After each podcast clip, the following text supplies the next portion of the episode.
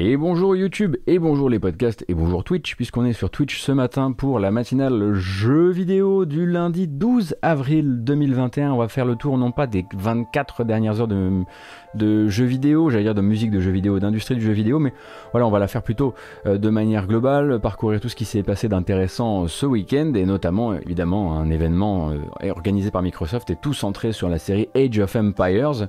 Et puis euh, à côté de ça, ma foi, pas mal d'informations de, alors pas forcément de date, mais des enquêtes, des enquêtes notamment au, sein de certains studios Sony.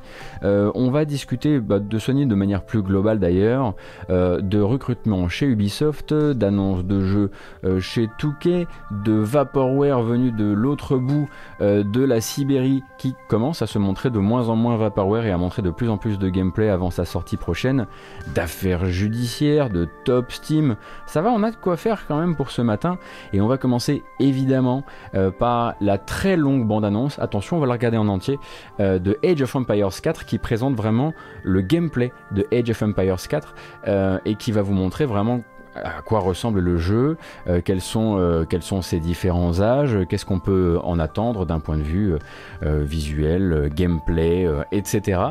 Et vous allez voir, je vous invite déjà un petit peu ouvrir votre cœur à la possibilité que Age of Empires 4 soit un jeu beaucoup plus figuratif, beaucoup plus des guerriers avec des chasubles rouges et bleus, qu'un jeu très réaliste à regarder parce que j'ai moi-même été surpris par l'hyper stylisation de tout ça. Allez, c'est parti.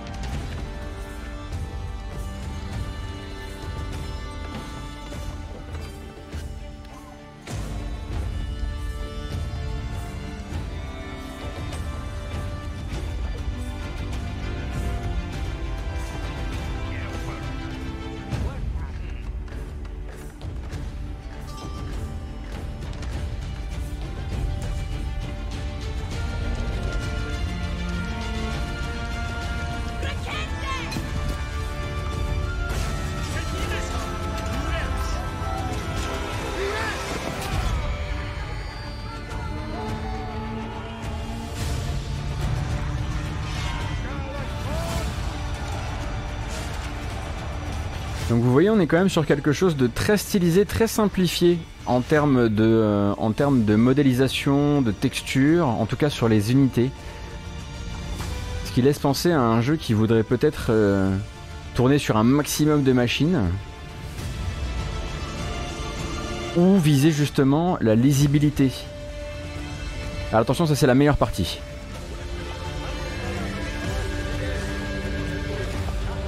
Écoutez la musique.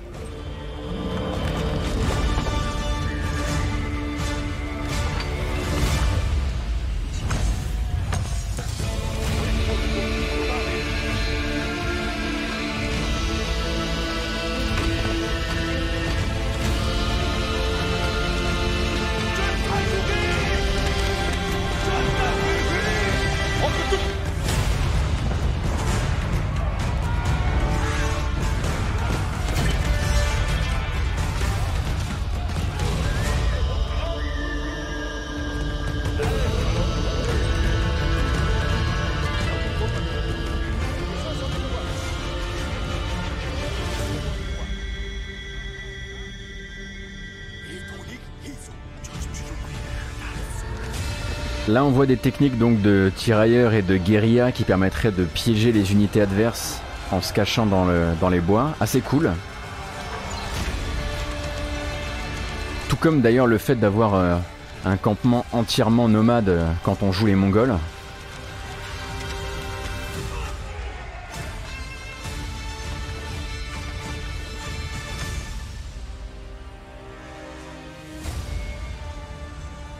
On passe à l'âge des châteaux forts. Oui, effectivement, ils sont partis sur un système de flèches, genre gros projectiles. Ça rappelle un peu le Age of Empire euh, euh, free-to-play qui, qui avait eu pendant un temps. Comment s'appelait-il?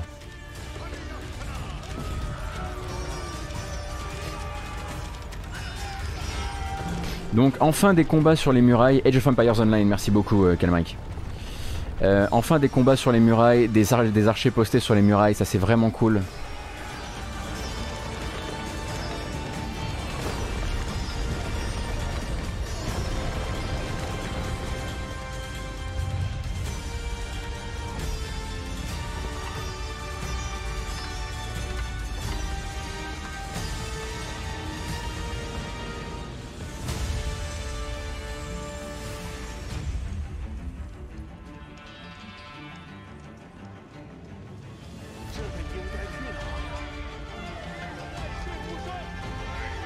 Franchement, là, je vais, bouffer cette, bande originale, quoi. Il est très long ce trailer, effectivement, ça va nous présenter, ça nous présente tous les âges, donc là c'est bon, c'est un peu, c'est bientôt terminé évidemment, mais.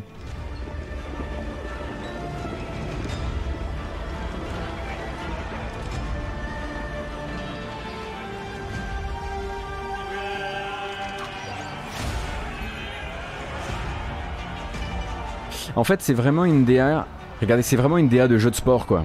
C'est une DA qui vraiment privilégie la lisibilité avant toute, autre chose.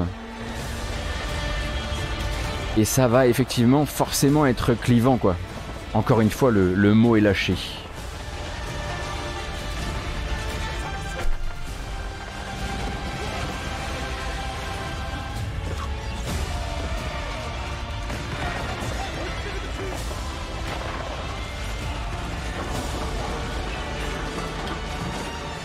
Allez, ça trébuchette là.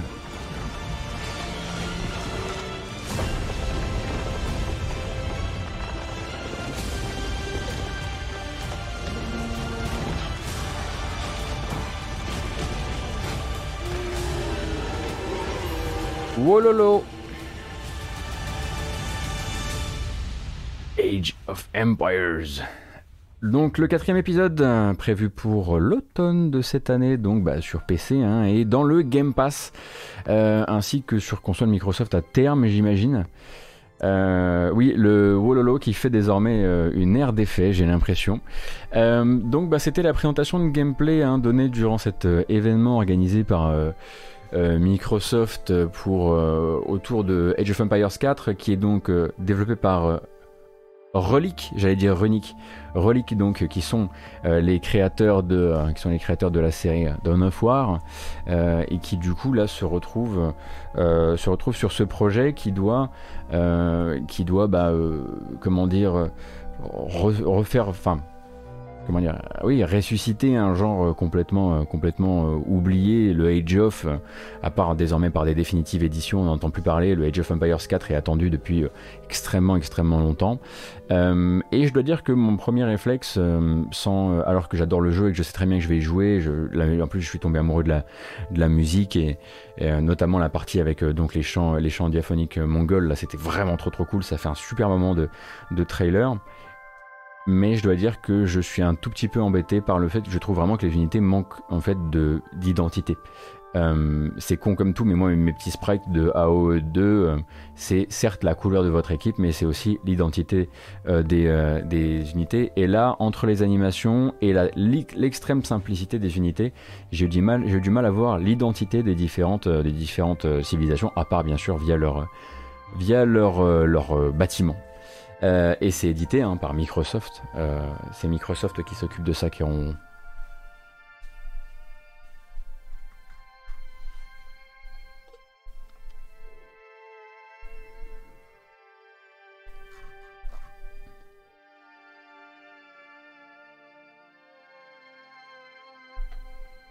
Oui, j'ai vu ça euh, jouer, mais c'est pas, effectivement pas des choses qu'on traite dans la matinale JV. mais bon, j'ai vu ça.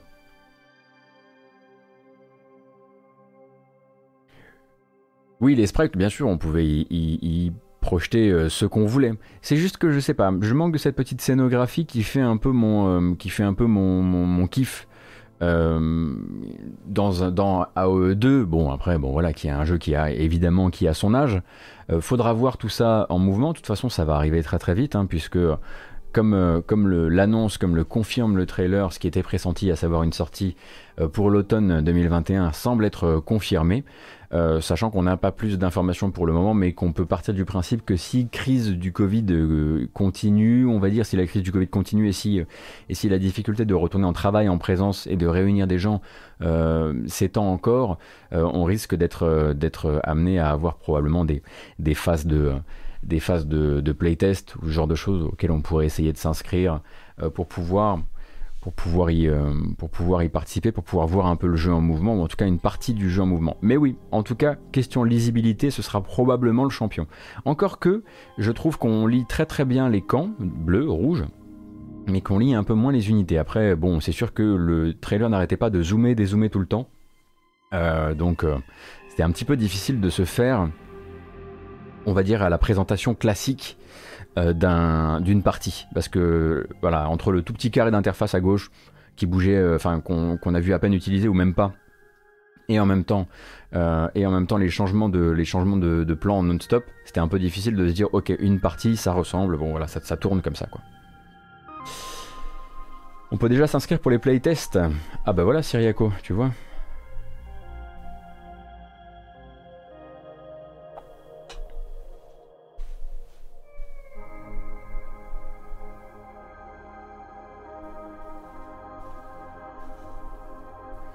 Et puisque c'était un événement, donc pas uniquement sur Age of Empires 4 au global, mais sur la, série Age of Empires, vous savez qu'à côté de ça, ça continue. Hein, la définitive édition euh, va continuer à accueillir euh, via le studio qui l'a porté pendant tout ce temps euh, une nouvelle, deux nouvelles extensions. Ce sera le cas aussi pour la définitive, pour la définitive édition du 2 comme du 3.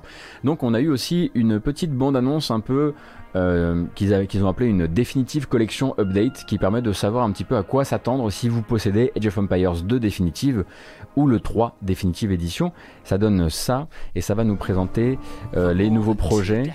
Les nouveaux projets étant du côté de Age of Empires 2 définitive édition, euh, une nouvelle extension, la deuxième me semble-t-il, qui est prévue pour cet été. et qui va s'appeler Dawn of Dukes. Vous allez la voir dans pas très longtemps. We've helped new gamers pick up their own spears, swords and muskets with Age of Empires 1, 2 and 3. Voilà, d'abord, ils refont un petit peu de voilà. We listen to you the Age community, and your input has truly helped us create the best versions of Age of Voilà les mecs qui sont allés un petit peu loin sur le nombre d'unités évidemment. Donc Dawn of Dukes sera une euh, extension centrée sur les, euh, les royaumes d'Europe de l'Est, euh, dont on ne connaît pas exactement le contenu, mais si on peut faire confiance à la manière dont ça avait été fait jusqu'ici, euh, il y aura forcément une nouvelle campagne solo. Euh, et le jeu va en parallèle recevoir une première pour la série, un mode coopératif. Mode coopératif qui lui ne sera pas partie de la euh, de l'extension qui sera probablement payante, mais qui fera partie lui d'un patch gratuit. Vous pourrez vous essayer à Age of Empires 2 en coopération cette année, cet été pour être plus précis. Et chez Age of Empires 3, vous aurez une nouvelle civilisation qui arrive le Age of Empires 3 DE will release its first major update, the United States Civilization. C'est quand? Attendez, les États-Unis du coup, c'est quand? Le 13 avril, d'accord.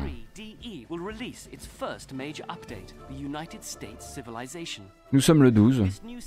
Donc vous allez avoir la civilisation, la fameuse civilisation des États-Unis.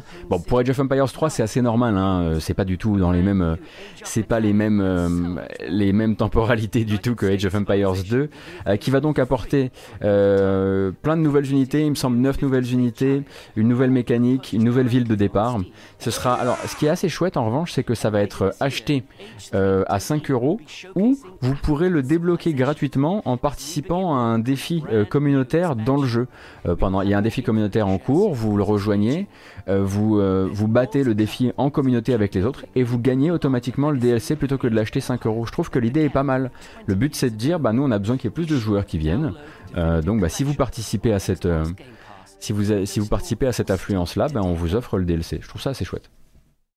Voilà, voilà pour les nouvelles présentations liées à Age of Empires, euh, qui se dote donc, on rappelle, d'une date de sortie pour Age of Empires 4 développé par Runic, euh, qui enfin d'une date, d'une période de sortie euh, calée à l'automne 2021, donc d'une nouvelle extension Dawn of Dukes pour Age of Empires 2 définitive édition et d'une nouvelle civilisation, donc Dawn of Dukes ça arrive cet été, et d'une nouvelle civilisation les États-Unis pour Age of Empires 3 définitive édition qui sort demain.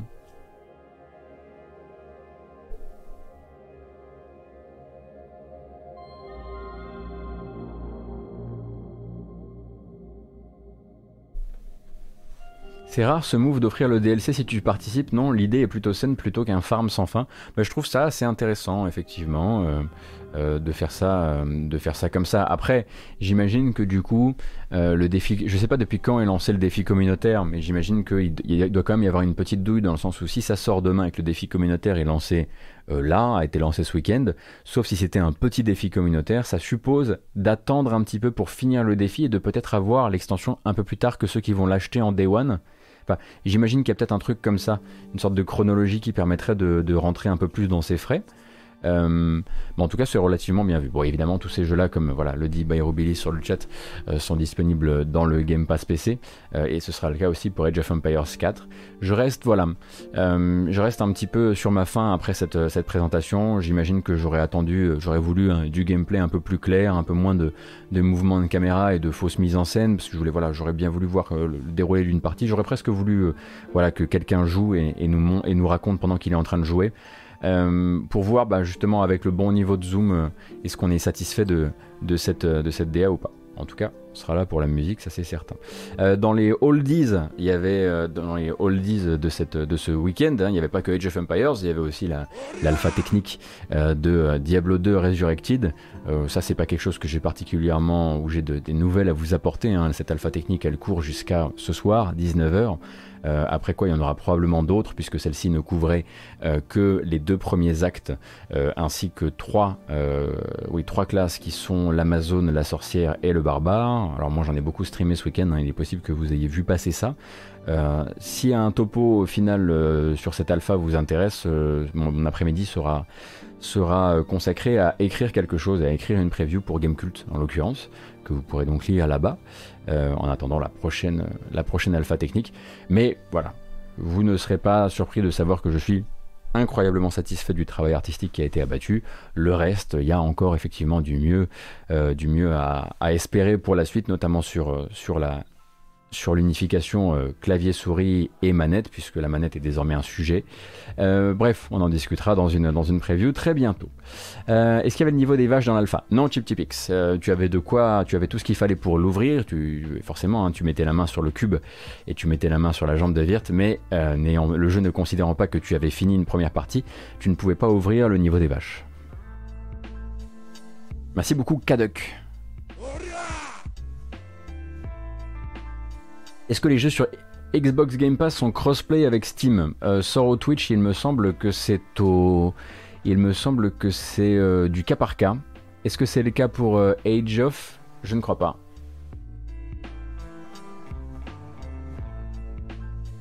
merci beaucoup Naiden. Pour Age, oui?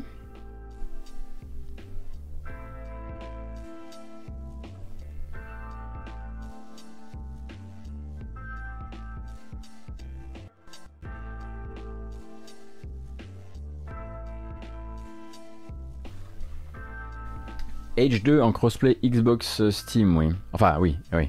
Xbox Game Pass Steam, oui.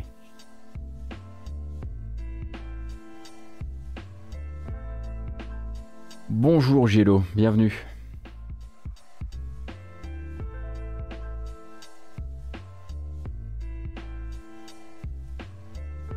L'autre très très très gros morceau de ce week-end, un peu moins euh, rétro celui-ci, euh, c'est l'article euh, de Jason Schreier qui est allé interviewer, enfin interviewer, recueillir les confessions de plusieurs employés ou ex-employés de studios, on va dire, de studios affiliés à Sony, oui. donc des, studios PlayStation qui sont pas les studios desquels vous entendez parler régulièrement et qui va donc dans son article, dans son dernier article sur Bloomberg, Jason Schreier nous peindre le portrait d'un Sony qui fait des choix en ce moment assez drastiques en termes de qui doit ou non avoir la main sur de nouveaux projets, sur de nouvelles licences ou sur des, des licences existantes et sur deux studios en l'occurrence qui se seraient vus, euh, euh, comment dire, remettre à leur place, à savoir celle de studios de soutien, euh, de studios qui ne peuvent pas prétendre un vrai projet. Euh, le premier euh, dont j'aimerais parler, c'est forcément Visual Arts Service Group, euh, qui est donc en fait une succursale de Sony qui assiste en fait bon nombre de studios hein, depuis de nombreuses années, qui a notamment voilà, travaillé avec Naughty Dog, et qui essayait en fait de s'extirper de son rôle de support pour devenir un studio de développement à part entière. Ils voulaient leur propre projet. Et je sais pas pourquoi je me mets à, à bafouiller. Et donc, il euh, c'est le fameux studio euh, Sony San Diego. Euh, si vous avez l'habitude de vous renseigner peut-être sur certains forums, vous avez entendu parler, oui, mais que fait la fameuse équipe secrète de Sony San Diego On voit bien qu'ils n'arrêtent pas de recruter du monde. On se demande bien ce sur quoi ils sont en train de travailler pour Sony. En fait, à la base, euh, ils avaient pitché un remake du tout premier Uncharted euh, à Sony et Naughty Dog, euh, ce qui était donc un projet assez ambitieux, hein, parce que pour, pour, rappel, voilà, il y a, vraiment un, y a un petit monde entre Uncharted 1 et Uncharted 2, et il leur avait pitché un remake donc avec les technologies actuelles de, du premier Uncharted, ce qui a été, voilà, ils les ont entendus, mais ils ne les ont pas laissés faire parce qu'ils ont, ont, considéré que c'était un projet qui était euh, trop lourd, qui était un projet qui était euh, trop, euh, trop ambitieux pour eux. alors non, non, il n'y a pas de débat. On dit Uncharted en anglais, donc c'est pas Uncharted. et du coup, Uncharted. Oh, l'américain. et du coup, il leur aurait pitché ça et on leur aurait dit, bah écoutez, c'est bien gentil, mais tout ça c'est un peu trop, un peu trop un peu trop risqué. Donc ce que vous allez faire, c'est que vous allez plutôt faire un remake du premier The Last of Us pour la PS5. Donc le but c'était de dire, on va prendre toutes les technologies de The Last of Us 2 et vous allez faire un The Last of Us premier du nom avec ça. Euh, ce qui est un projet tout aussi ambitieux quand même, parce qu'il y a aussi un petit monde technique entre les deux. Euh, du coup, on leur a dit bon ben votre votre Uncharted ça va pas être possible. Euh, vous allez faire The Last of Us. Le but étant de dire The Last of Us, ça serait bien quand même de l'avoir avec les nouvelles techno pour pouvoir le vendre pendant tout l'exercice de la PS5. Bah, ce qui est forcément intéressant hein, dans la mesure où l'exercice de la PS5, s'il satisfait déjà énormément Sony en termes de vente, la plupart d'entre nous a du mal à s'en procurer une encore actuellement. sauf sur ce chat où manifestement tout le monde est équipé. Donc on leur a dit bon ben voilà vous partez là-dessus. Euh, et c'est ça donc la fameuse équipe secrète euh, euh, de, de, Sony San Diego qui, travaillait depuis un certain temps sur The Last of Us premier du nom avec les technologies du second.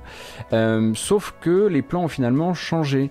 il semblerait que donc Herman Hulst qui est ancien, ancien boss de Guerrilla de Guerrilla Games et qui est devenu le chef des studios Sony, et finit par voilà, regarder un petit peu ce qu'ils étaient en train de faire avec The Last of Us premier du nom, euh, et euh, de considérer que ben, ce que leur planning, ce que leur, leur budget aussi, leur manière d'évaluer le budget n'était pas les bons, et que ça méritait pas de leur faire confiance, et du coup en fait ils auraient été dépossédés du projet pour finalement que le projet donc de The Last of Us remaster, on va dire remake plutôt que remastered, remake PS5, bah, retourne chez Naughty Dog en interne. Et Naughty Dog serait actuellement, une bonne partie de l'équipe de Naughty Dog serait en train de travailler sur ce The Last of Us euh, PS5, pendant que eux, du coup, euh, Visual, euh, on, se souvient de son nom déjà, j'oublie à chaque fois, Visual Arts, Visual Arts Service Group, bah, en fait redeviennent un studio de support, redeviennent un studio qui va du coup se faire, bah, se faire comment dire, confier des, des, tâches, on va dire ça comme ça.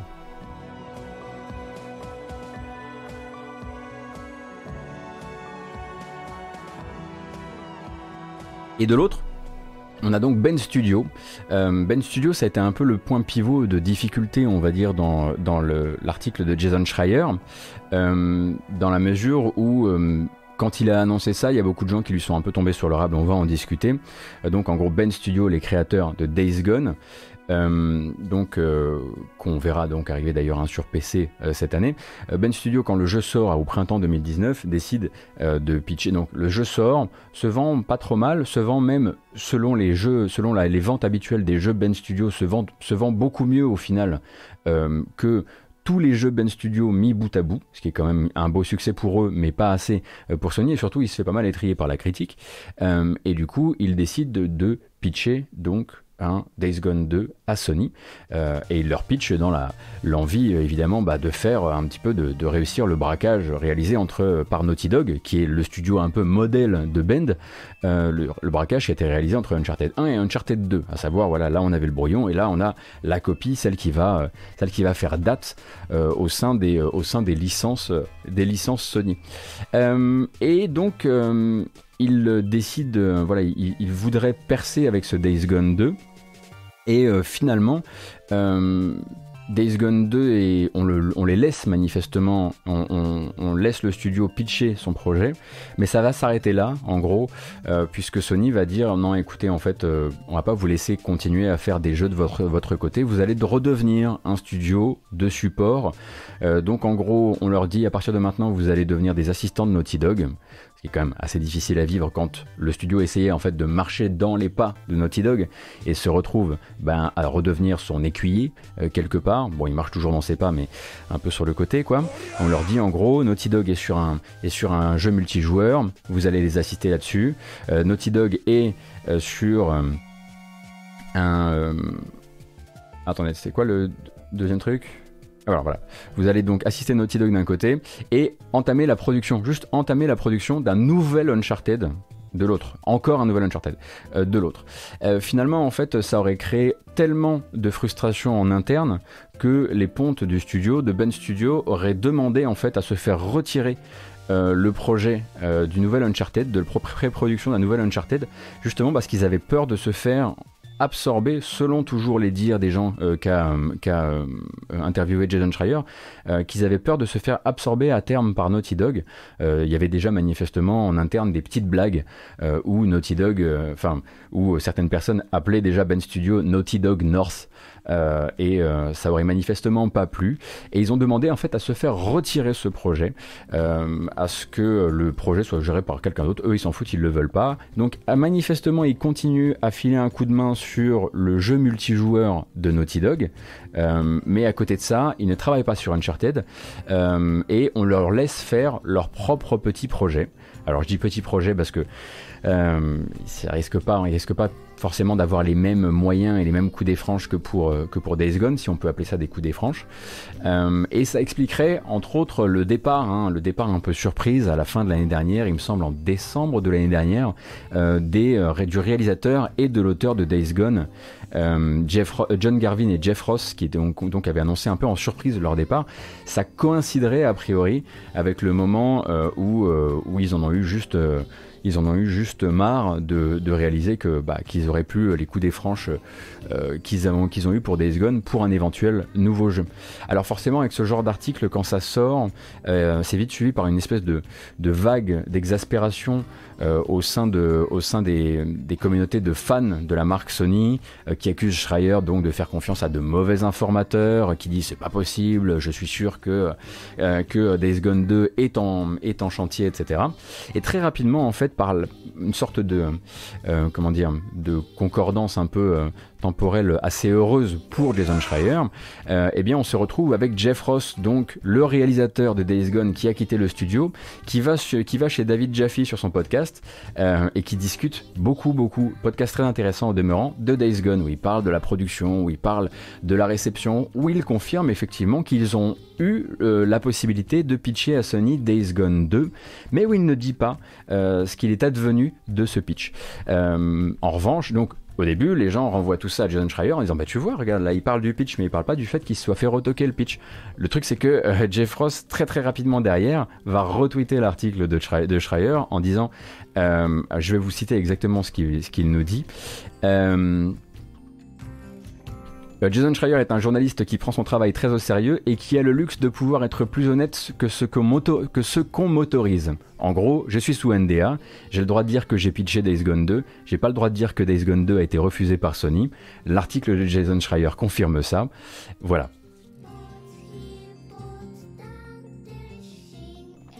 Et plus globalement, hein, l'article euh, sur Bloomberg va peindre comme ça euh, un Sony donc de, plus en plus campé sur la notion de jeu de prestige. On sait que c'est sa force, hein, on sait que c'est la force de Sony. Donc jeu de prestige, jeu d'excellence.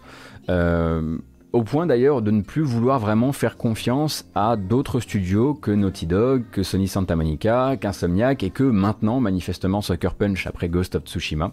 Et donc c'est un son de cloche qui vient hein, euh, un petit peu bah, se brancher assez naturellement euh, sur bah, le sort qui est actuellement fait à Japan Studio, euh, donc le studio japonais de Sony, un studio qui a fait beaucoup de jeux d'image à défaut de faire des jeux qui ont énormément vendu et qui du coup est en pleine, qui est en, pleine voilà en proie à la fuite des talents euh, depuis, euh, depuis qu'il se resserre, qu'il se replie finalement sur son studio qui vend, son studio qui fait des choses qui vendent, à savoir la team Asobi euh, avec Astrobot.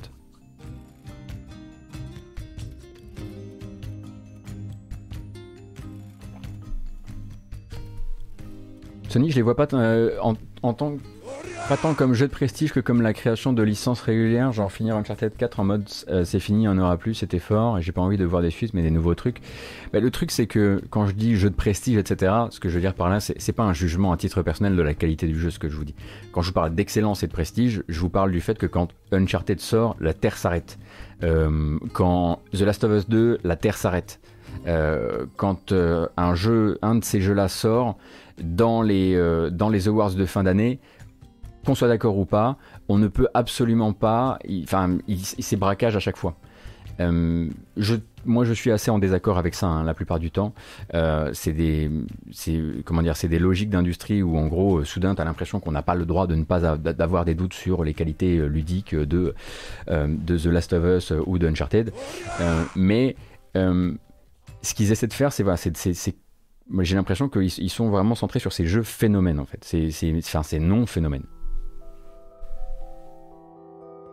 Merci Red Dead ALX.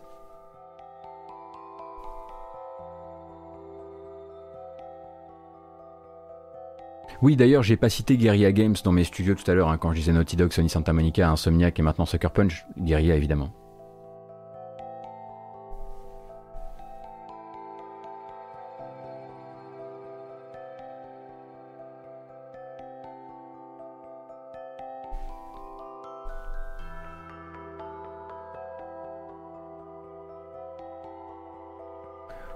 Oui, j'ai pas cité Polyphonie. c'est vrai, Monsieur Go, j'ai pas cité Polyphonie Digital, euh, qui est toujours à son propre rythme. Hein. Euh, et bah, écoute que pour l'instant, je crois que Polyphonie a un côté un peu perché, quoi. Parce que c'est vrai que ça doit pas rapporter des masses. Hein.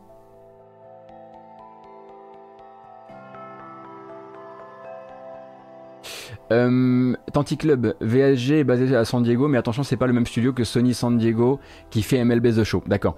En fait, ce que je voulais dire, c'est que, euh, voilà, on va clarifier. C'est la, c'est euh, Visual. oh putain, à chaque fois. Visual Arts. c'est le studio qu'on appelait l'équipe secrète de San Diego. Voilà, pas Sony San Diego, mais l'équipe secrète de San Diego. Si vous, si, voilà, si vous, si vous consultez, etc., ce genre de choses.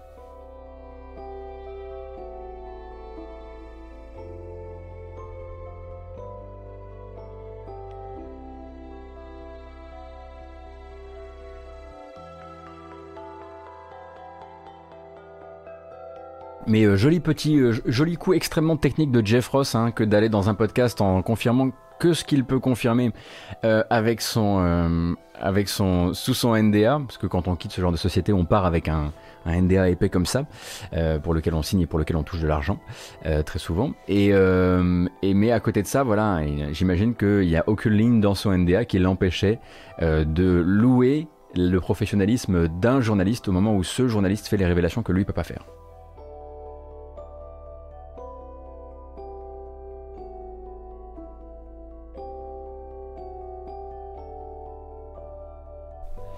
Naughty Dog se retrouverait pas avec trop de projets, du coup, ben, du coup, ça voudrait dire qu'actuellement, euh, ils sont arc-boutés sur The Last of Us 1 euh, pour la PS5. avec donc le niveau de finition de The Last of Us 2, a priori, si on, si on, si on part dans ce sens-là. et que si un Uncharted a été en pré-prod pendant un temps chez Bend, il n'est plus chez Bend, mais ça ne veut pas dire qu'il est en travail quelque part. Et qu'il y a toujours ce jeu multijoueur où ils sont assistés par Bend également. Mais on ne sait pas ce que c'est.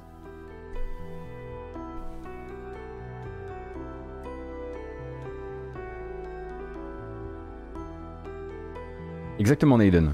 Je vis euh, très bien ma vie post-GK parce que moi aussi j'ai signé un immense NDA, principalement lié à la pilosité de Pouillot évidemment.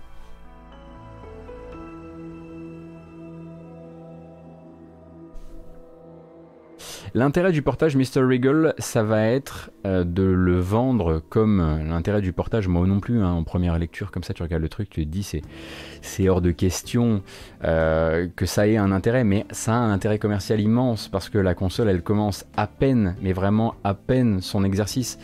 tu as donc une génération entière de joueurs qui va découvrir The Last of Us 2 et qui va qui pourrait tout à fait re-raquer pour découvrir la préquelle quelque part de The Last of Us 2 en qualité PS5 avec la mise, la mise en scène façon, façon The Last of Us 2, etc. C'est, je pense que économiquement, c'est très très viable demain. Et la synergie effectivement avec la série télé, tout à fait, qui est en prod.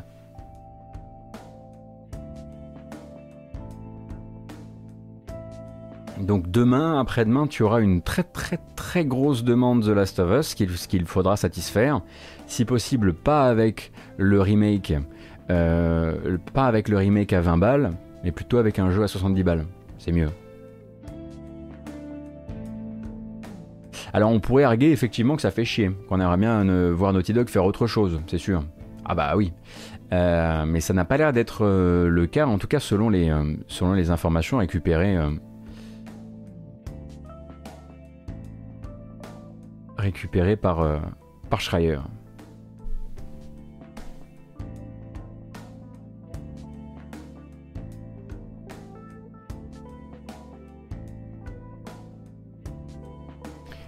Ah bah tu vois Salazar, je savais même pas que euh, le premier The Last of Us était plus vendu sur PS4 que sur PS3. Hein. Mais je suis pas particulièrement étonné en plus. C'est terrible. Hein. Mais dites donc, déjà?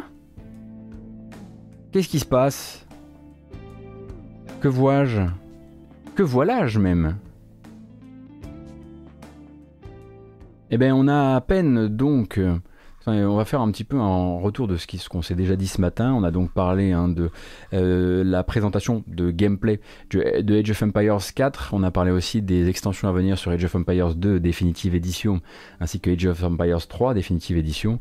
Et puis discuter euh, du sort fait euh, par Sony à Visual Art Service Group ainsi qu'à Ben Studio qui sont en train de redevenir des studios secondaires alors qu'ils ambitionnaient de, devenir des studios qui comptent dans la stratégie de Sony de demain et dans la création de nouveaux nouvelles IP, de nouvelles licences pour Sony demain.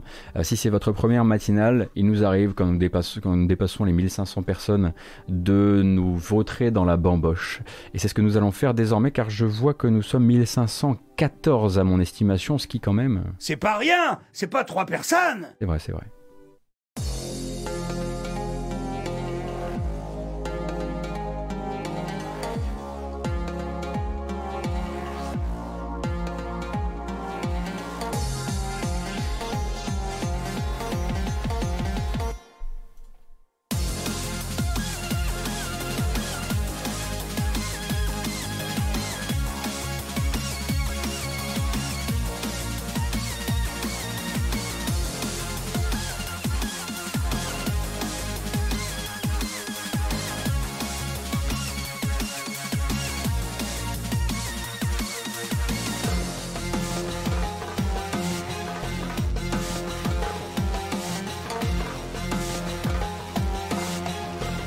Ça, c'est de la carrure. Hein.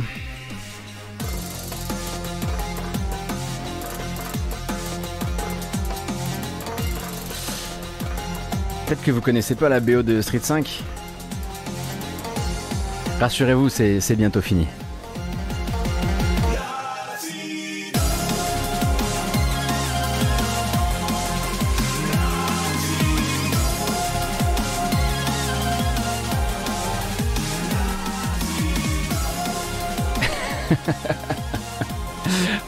Ne dab pas ici, mais le cœur y est.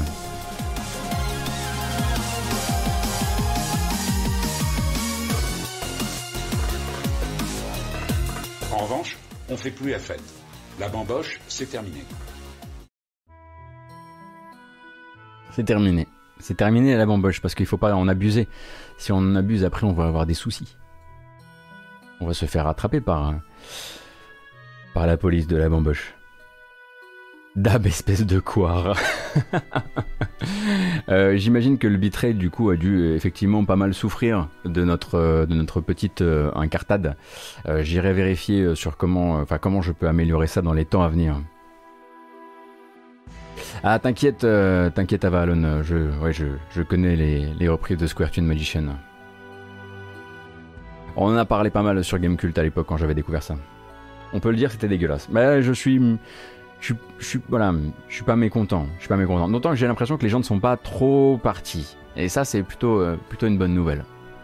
Écoutez, on était sur donc, on parlait des licences Sony, les licences un peu historiques de Sony que Sony va essayer de manifestement de euh, de, de de, rincer un maximum euh, de, tous les dollars qui pourraient en, qui pourraient en, tomber encore.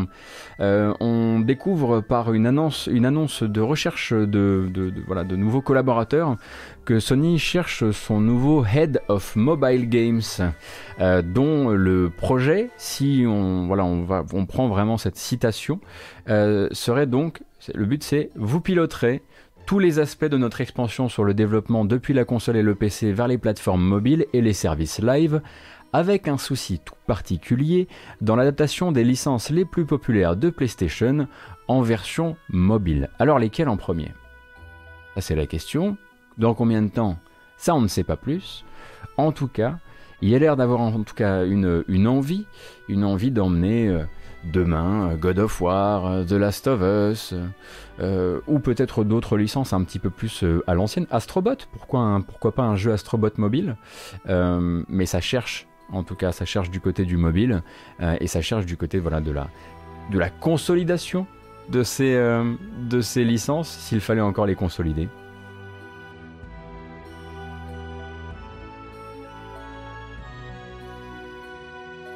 PlayStation All Star, oh l'enfer, PlayStation All Star, euh, euh, un vrai Battle Royale du coup sur une carte euh, en free to play. Ah, la console lexicomatisation du marché, c'est pas mal, Shinto.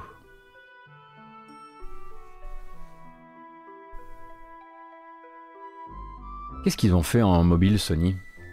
Je dois dire que je suis un peu, euh, je suis un peu perdu à cette question. Merci beaucoup Hydrotom.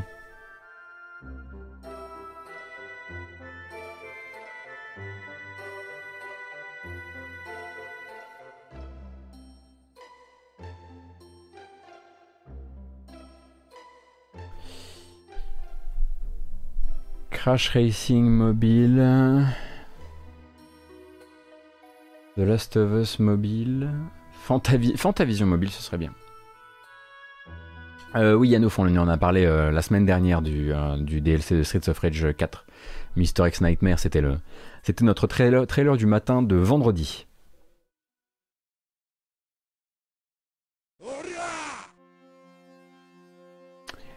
Après, je me dis qu'on est nul en analyse. Je discutais avec Taliboul sur Twitter. Pour lui, c'est le win de la part de Sony de faire ça même strat que Nintendo. Tu veux dire le mobile, Lutès McDuck Ou, ou le ou le, le, renfermement sur les, euh, sur les licences historiques. Attention, je dis pas que c'est pas un win financier, hein. Juste que. juste que ça nous intéresse vachement moins. Euh, ça nous intéresse vachement moins que les déclinaisons de Mario, quoi. Parce que quand tu veux décliner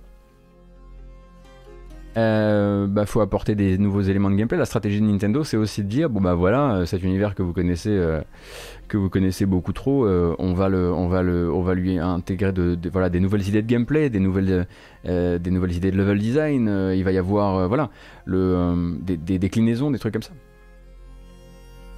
et voilà, moi, j'avoue que si c'est pour, c'est pas vraiment la même stratégie de Nintendo. Si Nintendo refaisait infiniment le même le même platformer en le rendant toujours plus beau, ça ce serait la stratégie de Sony. Mais c'est pas le but.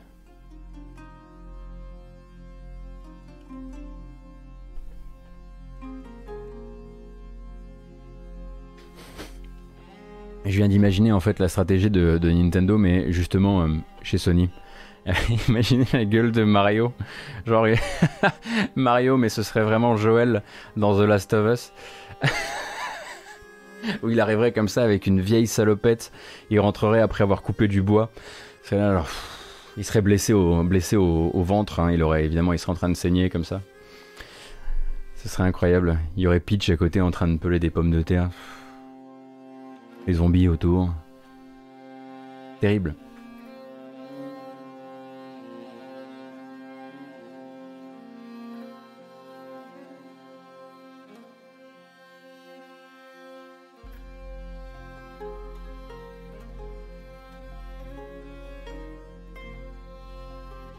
Et Luigi jouerait de la guitare, effectivement.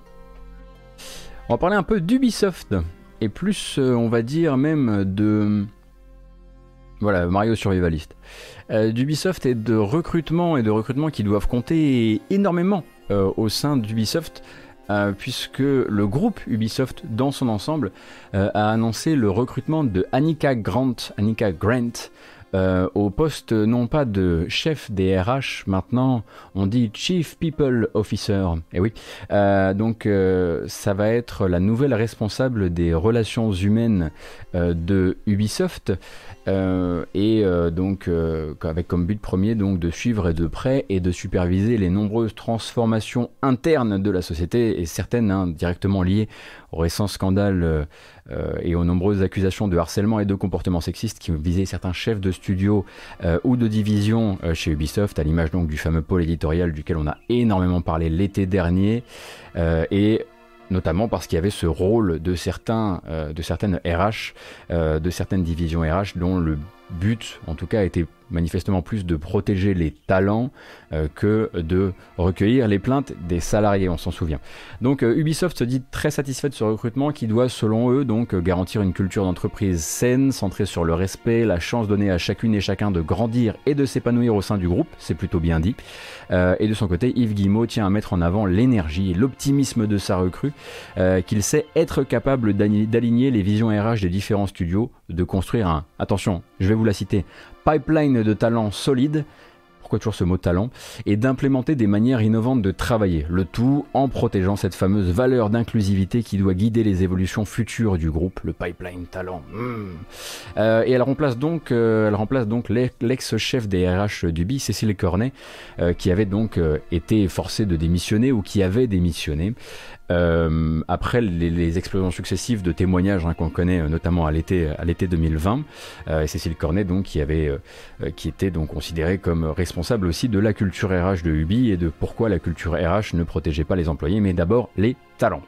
Alors derrière les sourires, derrière les déclarations de, Yves Guillemot sur l'énergie et l'optimisme de, de sa recrue, on a donc le le pédigré de Annika Grant, euh, qui n'en est pas vraiment à son coup d'essai en la matière, puisqu'elle faisait partie des RH puis des RH seniors chez Uber, euh, pile durant les années qui ont vu la culture d'entreprise sexiste du groupe exploser au grand jour, avec bon, accusation euh, de harcèlement portée devant les tribunaux et finalement réglée à grands coups de bifton. Hein. Il y avait eu, il me semble, au final 4,4 millions de dollars versés à différentes, euh, différentes, euh, différents plaignants plutôt que de partir en jugement. Et donc elle, elle s'y connaît, elle a, elle a eu les genoux dans la sauce, elle était là au moment où il a fallu gérer une crise à la fois interne d'une société et externe d'un point de vue de sa communication. Et c'est très probablement pour ça qu'Ubisoft est allé la chercher, parce qu'elle a déjà vécu ça dans un gros gros groupe et que le but ça va être d'implémenter rapidement ben, soit les solutions euh, qu'elle a pu implémenter euh, chez Uber, enfin participer à implémenter parce qu'elle n'était pas chef des RH chez Uber, on le rappelle, euh, soit, soit bah, tirer des enseignements de ce qui s'est passé chez Uber pour voilà gérer une crise parce que c'est voilà clairement c'est un recrutement de crise. Uber pardon, Uber Uber c'est voilà, je sais que c'est pas le même la même personne. Est-ce qu'elle a été appelée pour régler le problème ou pendant le problème chez Uber? Elle était chez Uber durant les, événements, mais c'était pas elle qui était. Euh, euh, c'était pas elle qui donnait la ligne directrice pour tout le pôle RH. En revanche, elle a participé à guider l'après, l'après du scandale. C'est pour ça qu'elle intéresse particulièrement Ubisoft.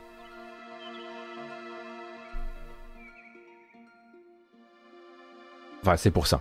C'est probablement pour ça.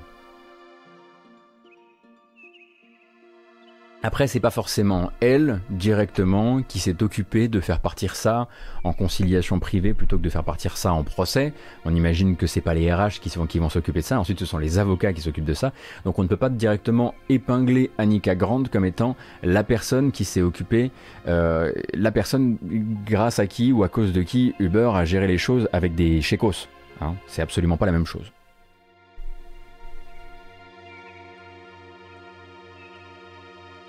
Non, non, Naden, non, non, non, pas du tout, pas du tout.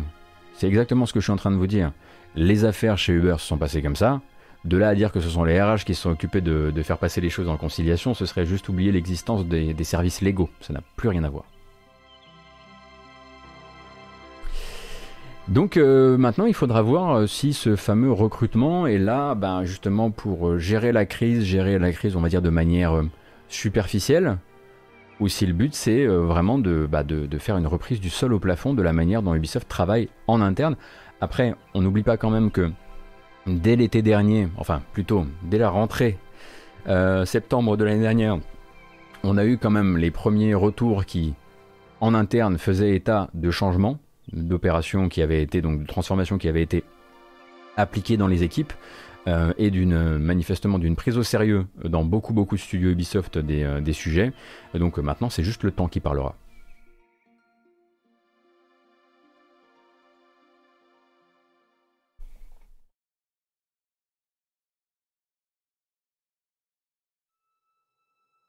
Elle reste pas plus de deux ans dans, dans la même entreprise. Cette personne, c'est assez étonnant pour son niveau de responsabilité. Non, Max Effectu. Elle a quand même fait 14 ans chez Accenture. Ça va. 14 ans, euh, il y a eu de la stabilité quelque part. Je pense en revanche qu'elle a effectivement euh, bouffé son pain noir euh, chez, chez Uber, et ensuite elle a fait un an et demi, ou un peu moins de deux ans, chez Dyson. Dyson. et elle s'est très probablement tout simplement fait, débaucher par, Ubisoft avec une très belle offre, c'est tout. Je pense que c'est ça. Je pense pas qu'on puisse simplement regarder euh, deux postes, l'un ayant duré 3 euh, ans et demi, il me semble, et l'autre ayant duré euh, un an et demi, et se dire c'est du. C'est du. comment dire C'est du recrutement de crise et tu passes, tu fais quelques. Tu bouges quelques potards et tu t'en vas, quoi.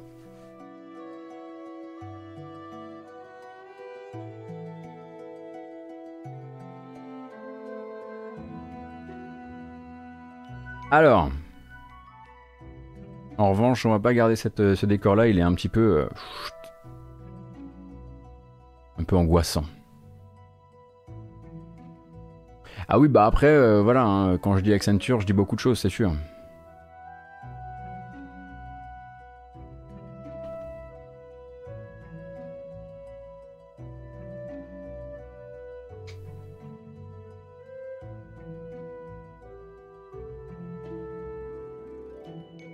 Donc nous attendrons et nous verrons. En tout cas, Ubisoft avait très envie de communiquer sur ce, sur cette, euh, ce recrutement. Ce week-end, on a aussi eu de la rumeur, de la bien juteuse, de la bleue aussi. C'est comme ça parfois. Euh, avec euh, très très joli repérage hein, de la part de Gematsu, donc du journaliste Sal Romano qui vit euh, Salvatore Romano, qui vit au Japon et qui traduit pour nous bon nombre de communiqués de presse pour le site Gematsu, euh, et qui eh bien, a repéré quand même pas mal du tout, euh, a repéré donc chez une société de doublage allemand, donc qui s'occupe de faire de la localisation et du doublage pour les jeux vidéo en allemand, a repéré l'ajout d'un nouveau jeu au, on va dire, comment dire, au portfolio de la société. Et ce nouveau jeu serait donc un certain Sonic Colors Remastered ou Sonic Colors Ultimate, euh, sur lequel la société, donc une société qui s'appelle Ika Sample, aurait travaillé euh, récemment. Euh, ce qui vient en fait confirmer, ou en tout cas ce qui viendrait, comment dire, construire une rumeur un peu plus, un peu plus euh, solide, euh, celle déjà un peu euh, lancée par une boutique de jeux, enfin une boutique en ligne française qui s'appelle So Gamely, qui s'est fait pincer en fait il y a quelques jours avec une fiche intitulée Sonic Colors Ultimate pour un jeu qui sortirait donc en 2021 pour PS4, Xbox One et Switch. Alors évidemment ça peut être une erreur des deux côtés. mais elles sont quand même très proches l'une de l'autre, ces deux erreurs. Et pour rappel, donc Sonic Colors sur Wii, non pas la version, non, bien sûr pas la version DS, sur Wii ça ressemblait à ça. On va même pouvoir avancer un peu si vous voulez du... Oh là là, doucement, doucement. Donc ça c'est de la version Wii du coup. Hein. Sorti en 2010. Deux jeux différents, l'un sur DS, l'autre sur Wii. On parle évidemment d'une version d'une version Ultimate qui serait une adaptation de la version Wii.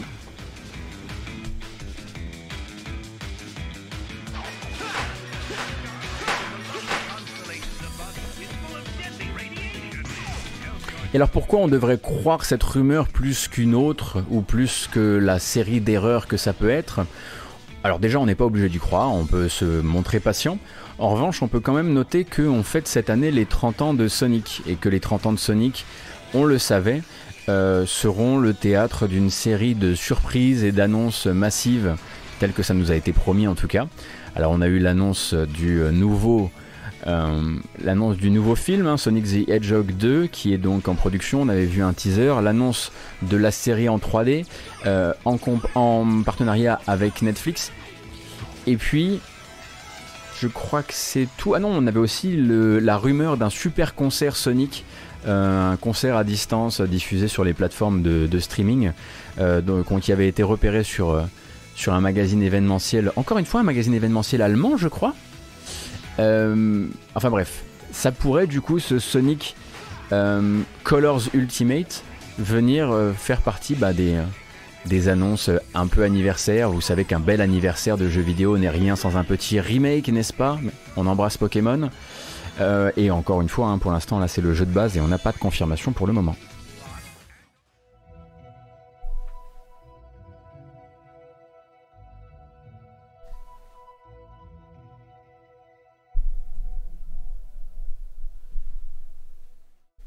Alors, où se place Sonic Colors dans la frise? Il me semble que c'était parmi les bons, non?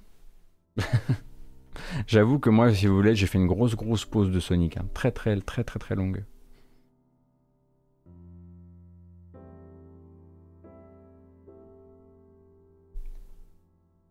Un des tout derniers bons Sonic en 3D. Ah oui, quand même. Donc Colors et Generations sont les Sonic à sauver. Et pas 2006 du coup. Oui, j'ai joué à Mania. Oui, oui, j'ai joué à Mania. Ça a été mon retour sur Sonic.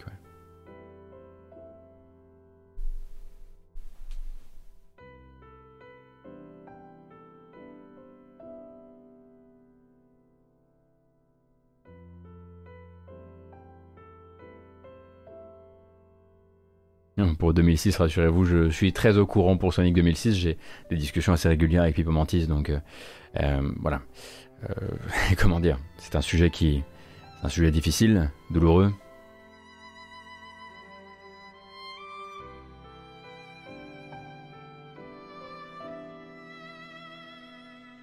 Est-ce que j'ai du mania dans la playlist? Non, mais je pourrais effectivement en mettre pour la bamboche, ouais.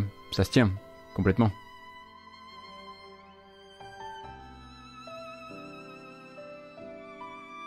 Alors, la prochaine, euh, la prochaine news, euh, c'est vraiment, c'est vrai. Je je crois vraiment qu'elle ne se serait pas retrouvée dans la matinale si je n'avais pas passé autant de temps à une certaine heure devant RTL 9. Et là, vous avez peur, mais rassurez-vous, tout va bien se passer.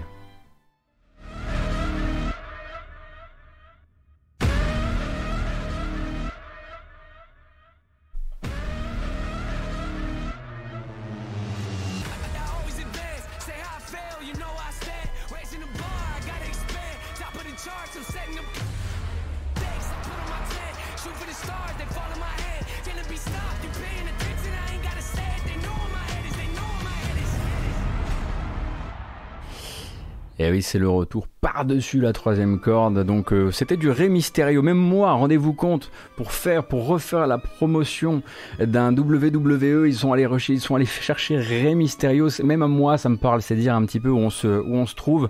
Euh, donc on rappelle donc euh, ce qui se passe. Donc c'est WWE Touquet 22. Il n'y a pas eu de Touquet 21 pour les raisons qu'on imagine, puisque la série est partie en hiatus après l'horrible épisode Touquet 20, euh, qui s'était gaufré, qui était sorti dans un état absolument lamentable. Euh, donc c'est l'annonce, donc le teasing euh, par, bah, et Touquet, hein, du coup, de la sortie de ce WWE Touquet 22, qui doit donc venir faire oublier hein, la catastrophe interstellaire que fut, que fut Touquet 20. Donc un épisode de transition, en fait, qui avait été, qui s'était retrouvé, le studio Visual Concept retrouvés seuls aux commandes, alors que jusqu'ici ils étaient toujours accompagnés et surtout ils accompagnaient le studio japonais Yux. Et donc Yux s'occupait euh, de l'artistique, de la technique, pendant que euh, Visual Concept s'occupait uniquement des animations ainsi que de l'écriture et du son. Et du jour au lendemain, euh, Yux, après des déclarations de, après certaines déclarations de son boss qui avait manifestement quelques griefs contre Touquet. Oui, l'écriture. J'ai dit l'écriture pour le jeu de catch, exactement. Euh, probablement les items dans les menus, je sais pas. Euh, mais il y avait donc euh, cette petite frustration du côté du boss de Yux, studio japonais qui s'occupait de ça. et il l'a dit à un ou deux micros de trop. Et puis Touquet a dit bon, écoutez, si votre boss n'est pas content de votre de notre travail, du travail avec nous, nous on n'est pas de, content du travail avec lui. Donc ce qu'on va faire, c'est qu'on va arrêter cette collaboration, collaboration qui, qui courait depuis donc NBA, WWE 2K14. Et à partir de là, eh bien Visual Concept s'est retrouvé tout seul. Euh, d'où l'épisode euh, 20, euh, qui a été donc euh, vraiment le studio qui essuie les plâtres qui est un jeu qui n'aurait jamais dû être commercialisé en vérité. et donc en fait ils ont décidé pour ce nouvel épisode Touquet 22 justement de refaire confiance à ce, fameux Visual Concept qui on le rappelle est un espèce d'immense conglomérat d'antennes diverses qui travaille sur pas mal de jeux de sport estampillés Take-Two. Et donc c'est Visual Concepts qui va essayer de se faire pardonner avec ce Touquet 22 euh, qui est donc euh, attendu. Alors pour l'instant il n'y a pas de date, mais on peut partir du principe que si la politique est la même que pour un NBA, déjà il va sortir aussi sur les consoles d'ancienne génération. Bien sûr, peut-être qu'il y aura une version un petit peu castrée par rapport aux nouvelles générations, comme ça peut être le cas pour NBA, il me semble. Et si on peut suivre aussi le calendrier habituel de la série WWE. Euh, généralement, les sorties se font entre octobre et novembre, donc on peut partir du principe que c'est pour cette fin d'année.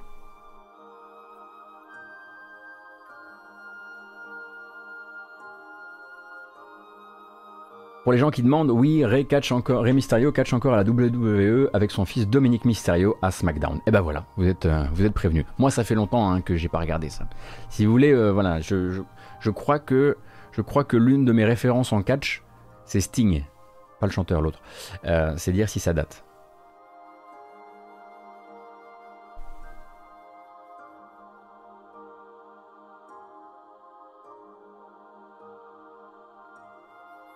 Oui, le Kogan, euh, oui, bien sûr. André le Géant aussi, tant qu'on y est, si, si vous voulez. Euh, mais Cependant, j'ai trouvé le teaser extrêmement bien fait parce que, en fait, j'ai regardé le, teaser et je me suis dit, tiens,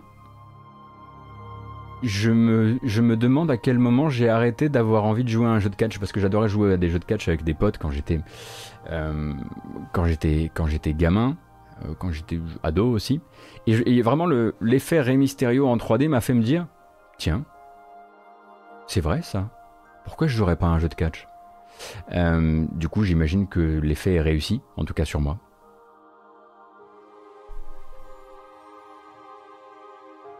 Euh, Red 308, oui, Sting, c'est le gars maquillé comme The Crow avec l'impair. Oui, oui, oui, bah oui, bah c'est. Euh, oui, oui, c'est l'équivalent de. C'est l'équivalent de Reaper dans Overwatch, oui. Ah bah, j'étais ado, hein, enfin, gamin même.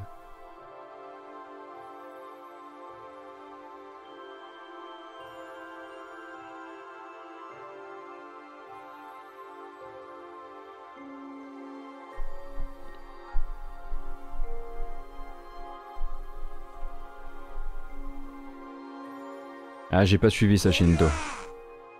Merci beaucoup, Gilaldo, pour, euh, pour le Prime. Merci infiniment.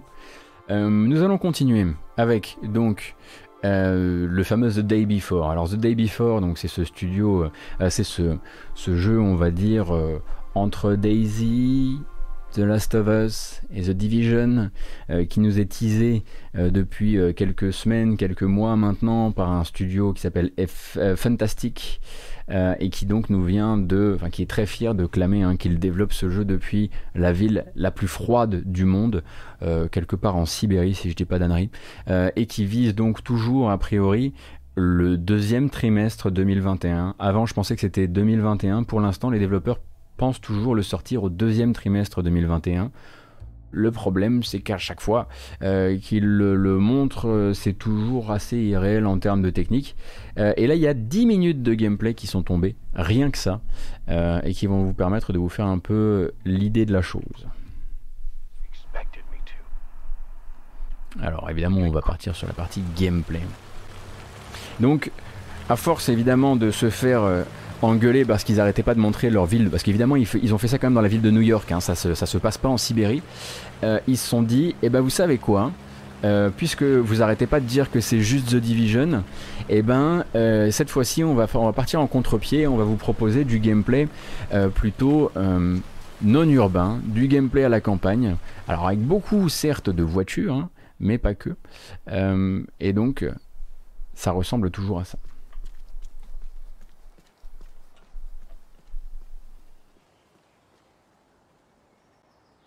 Manière de dire on n'a pas juste un open world urbain, on a tout ça autour.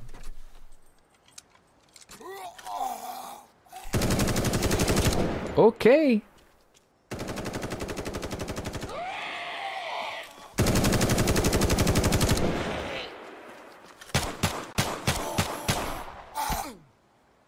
Alors, Ceci dit, plus ça va et plus la caméra semble être une vraie caméra de jeu, plus le game feel a l'air d'être un game feel de jeu assez euh, sortable demain. Putain la vache, c'est des éponges. Hein. C'est des éponges. Pour l'instant, ils n'ont pas annoncé d'autres plateformes que le PC.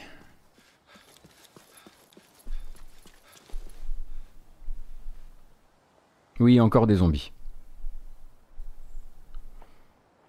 L'ambiance est plutôt. Lola Cola. C'est nul. C'est nul, mais pourquoi vous faites. Pourquoi. Alors? Les gars ont déjà, les gars ont déjà tout un, univers à traverser. Il faut qu'ils montrent pas de blanche. On est développeurs venus de Sibérie. On fait un truc très proche de The Division, très proche de Daisy, très proche de jeux que vous avez déjà vus. En plus, on fait ça à New York avec un, truc post-apocalyptique à New York exactement comme à The Division. Et au moment de faire un camion de soda, ils font Lola Cola. Oh là là là là. Quelle fatigue. Ah, je vous jure. Oh, heureusement, il reste, euh, il reste de, quoi, de quoi voir et de quoi découvrir.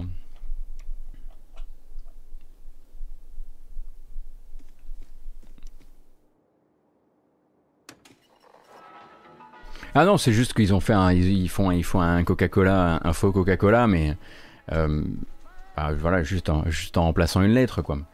Dans ce cas-là, créez votre, créez votre univers, créez votre fiction, euh, créez votre, votre boisson à la mode dans votre univers, quoi. C'est comme Pepsi, quoi. Ah, il y avait du Pepsi? Non. Il y avait du Pepsi Non. Non. Il y avait vraiment du Pepsi? Attendez une seconde.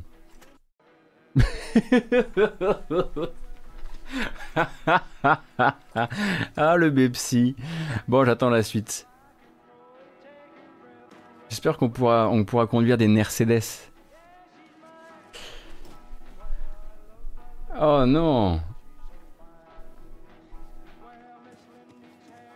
Bah maintenant j'ai envie qu'on passe une petite dizaine de minutes à traquer absolument toutes les fausses marques, si ça vous dérange pas.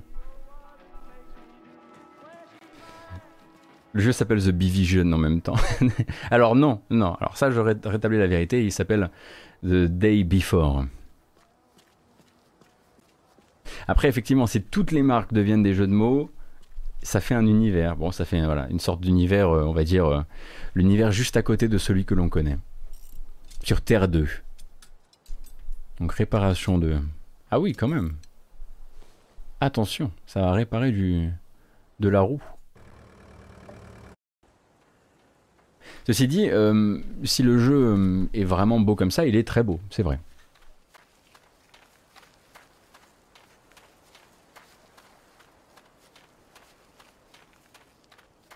Après, ils utilisent toujours, et de manière, euh, de manière assez peu convaincante pour le moment, le terme MMO pour désigner leur jeu, ce qui fait que voilà dans l'esprit de beaucoup de gens il y avait ce côté bon bah, il y aura au moins une, composante à la Daisy, euh, mais pour l'instant, on n'a pas trop trop vu euh, d'autres joueurs dans les présentations. Il y en a, il me semble, à la fin de cette présentation. Il y en avait à la fin de la présentation précédente. Souvenez-vous, il y avait cet incroyable moment avec un type qui rentrait en tank en faisant pew pew motherfucker. Je sais pas si vous vous souvenez.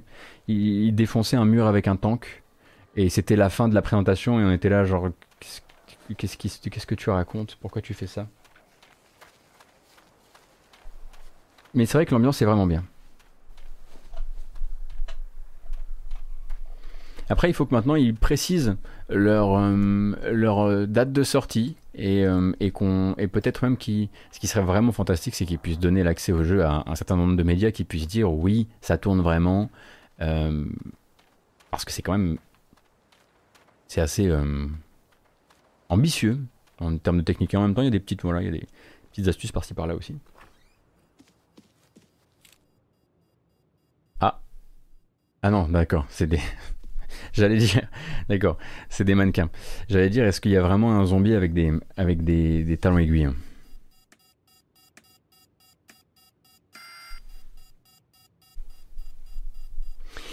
C'est reste un peu triste quand même que tout le monde écrit au fake parce que c'est une petite équipe venue de Sibérie. Artium, il faut aussi revoir les premières présentations qui ne sont pas du même calibre. Euh, et les premières présentations sont un petit peu plus gourmandes techniquement, un petit peu moins réalisables et surtout horriblement divisionnesques. La première présentation, c'est absolument pas ça. La première présentation, tu te dis, euh, ok, votre jeu il existe déjà, vous avez juste mis les zombies de Dying Light dans The Division en fait. Du coup, il y avait eu ce premier, euh, ce premier truc là. Et tu ne peux pas non plus euh, nier qu'il y a toute une industrie, malheureusement, de jeux russes. qui sont donc des concepts qui nous sont montrés par des gens qui viennent souvent des effets spéciaux, qui sont des, des brutes des effets spéciaux, mais qui nous promettent des jeux avec déjà une certaine détente dans l'écart qu'il va y avoir entre le jeu de base, entre le jeu tel qu'il est montré au départ et, la, fin, et parfois une certaine détente avec le fait que ça ne sortira jamais. Atomic Heart par exemple, entre le moment où on nous l'a montré et maintenant quand on le voit tourner, on voit bien qu'il y a eu une douille quelque part. Je dis pas que c'est les Russes, les méchants ou quoi que ce soit, mais culturellement il y a quelque chose où ils ont l'air de commencer souvent leur développement par la partie technique euh, et avec euh, des, des démos réelles qui ne sont pas jouables.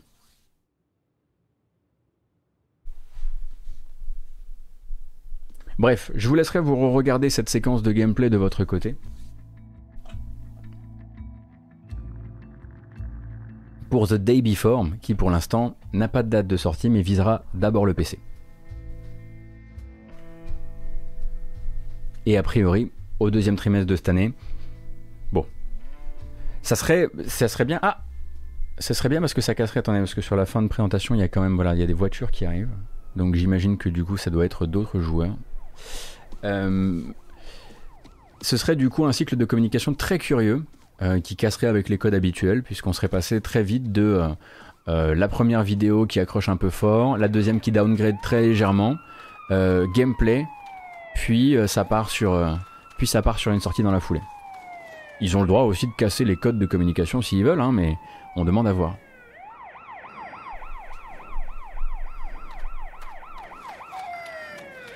Très probablement une sortie en accès anticipé, le, le to-speak. Oui, bien sûr.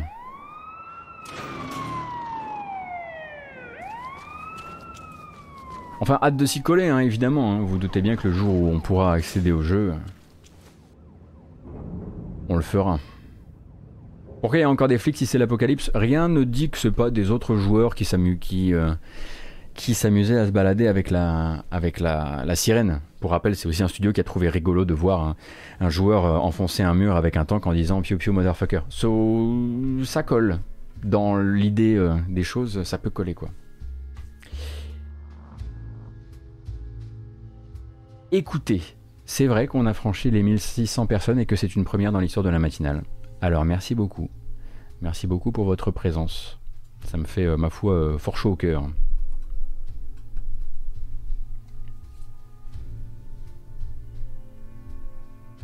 C'est fou cette affaire quand même. On était quand même mal parti parce que j'ai planté mon setup ce matin. Ouais. C'est vrai, c'est vrai. Je sais pas si, je pense pas qu'il faille m'embaucher maintenant. Je pense pas que ce soit le moment. Euh, on va plutôt profiter de, ces, de cette affluence record pour rester sérieux. Eh si. Si, si, si, je vous jure.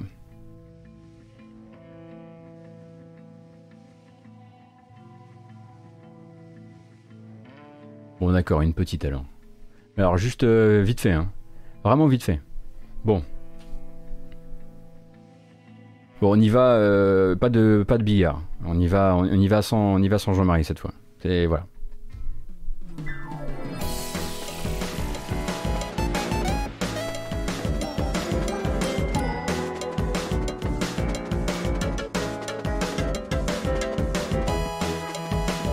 Merci infiniment d'être là, ma foi, pour cette euh, matinale jeu vidéo. Je suis content que ça vous plaise. On fait ça du lundi au vendredi. De 9h à 11h30, n'hésitez pas hein, à, nous, euh, à nous suivre ici, à cliquer sur le petit cœur qui permet de savoir quand on part en ligne, et éventuellement aussi sur la chaîne YouTube qui sert à abriter les VOD. On est également disponible en podcast la matinale, hein, grâce notamment euh, à Inks.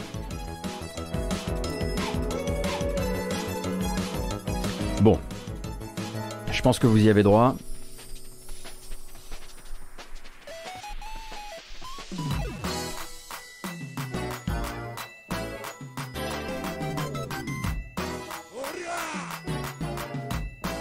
Merci beaucoup, Scholk.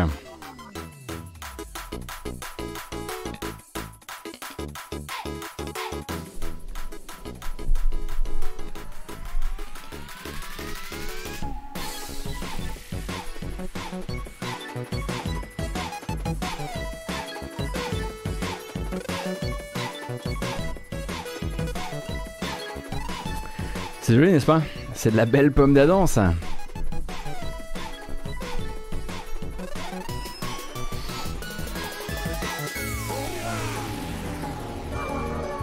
Merci beaucoup, colonel Moutarde. Mais. En revanche, on fait plus la fête.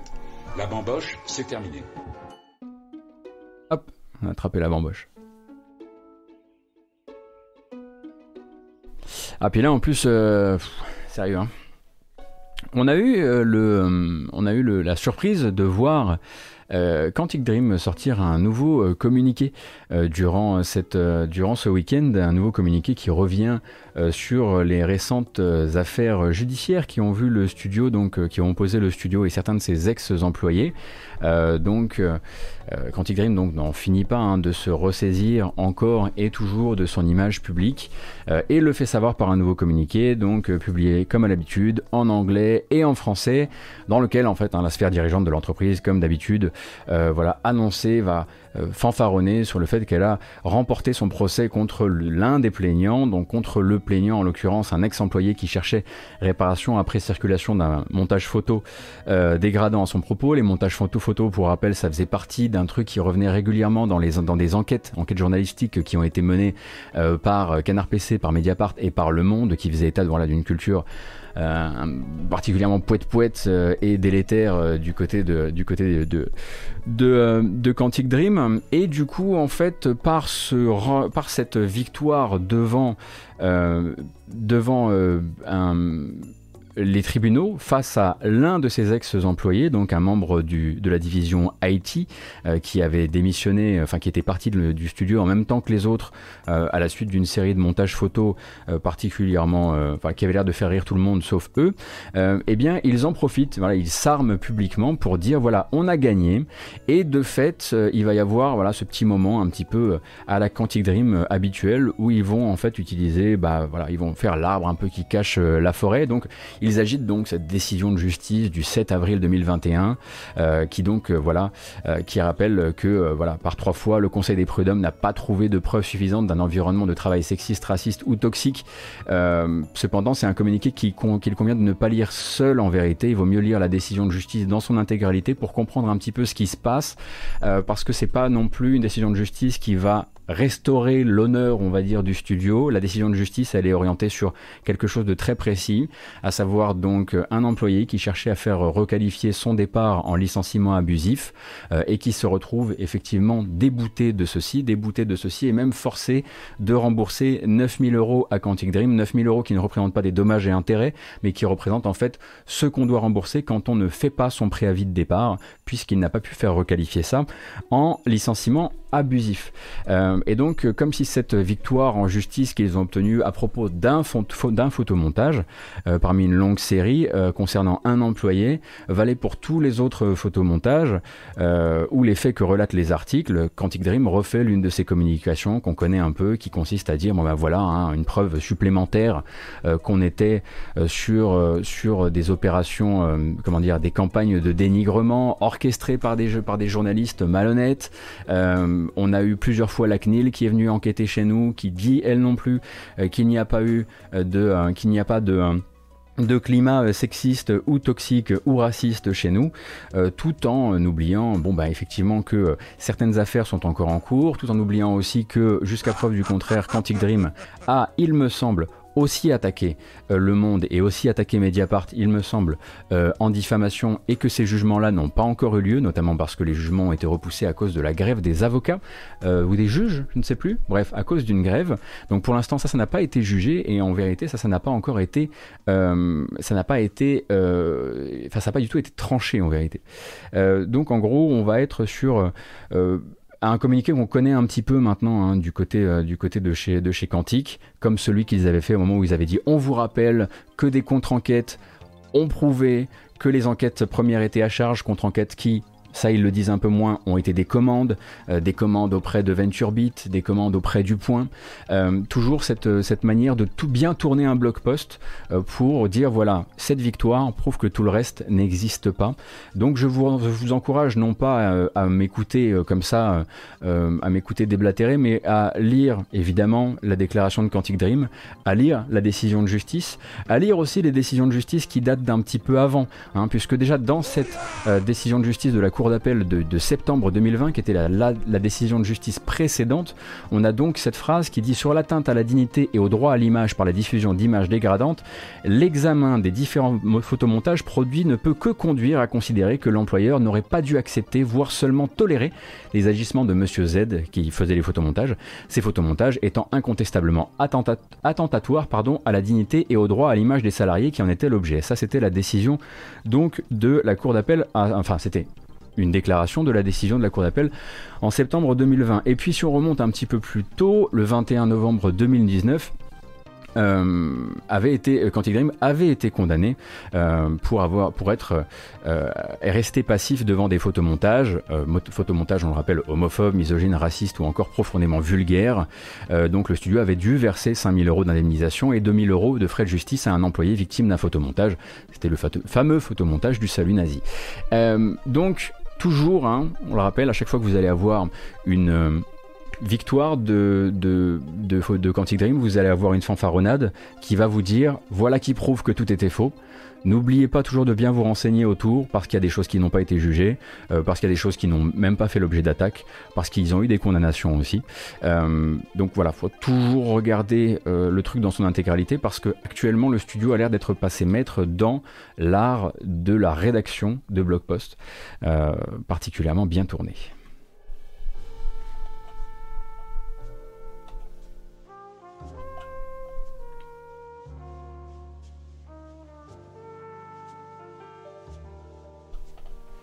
Merci beaucoup pour les liens qui sont partagés sur le chat. Donc évidemment, doctrine.fr fera foi en l'occurrence.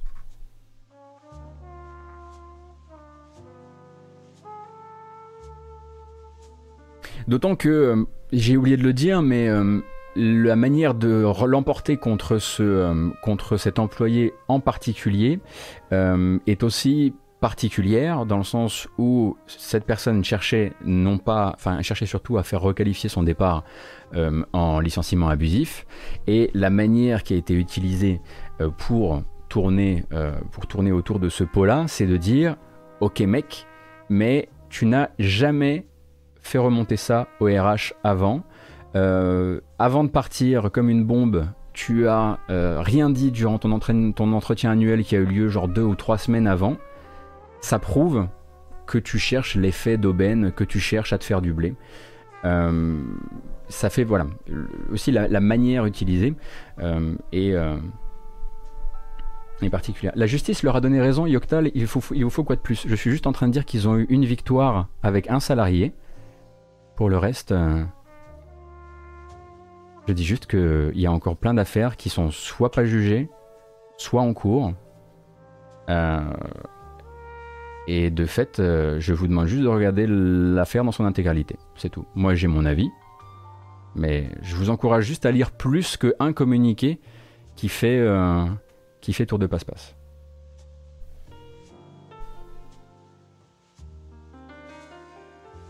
Vous l'aurez, hein, si vous lisez la décision de justice plutôt que, le, plutôt que le communiqué de Quantique, vous verrez comment ils ont gagné aussi.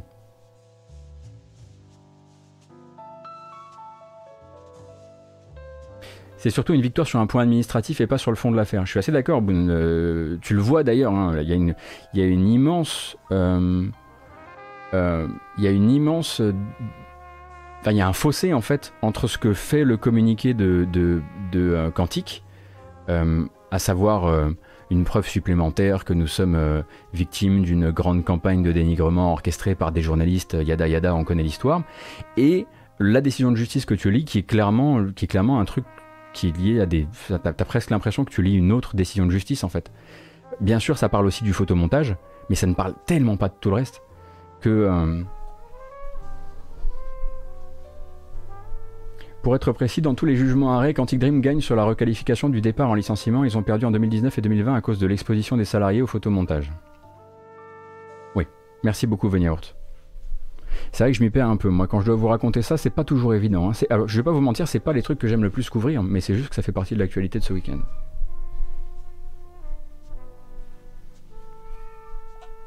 Même Pop, euh, il est pas trop chaud.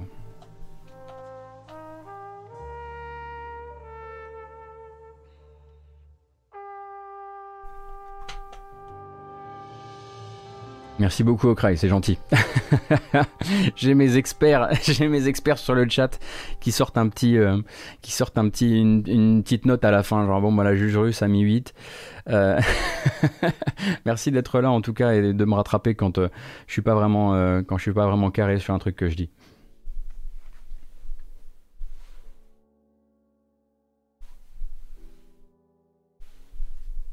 À quand les mots de pop, ouais, faut vraiment qu'on la fasse. Hein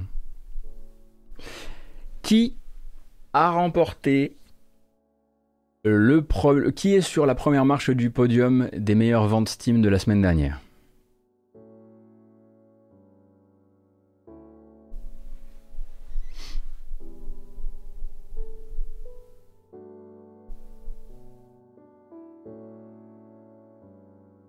Je vois du Horizon Zero Dawn, je vois du GTA V, je vois du Outriders, du, Valheim, du Balan. Je vois une blague, manifestement. Slormancer, il y a des gens qui tentent des trucs.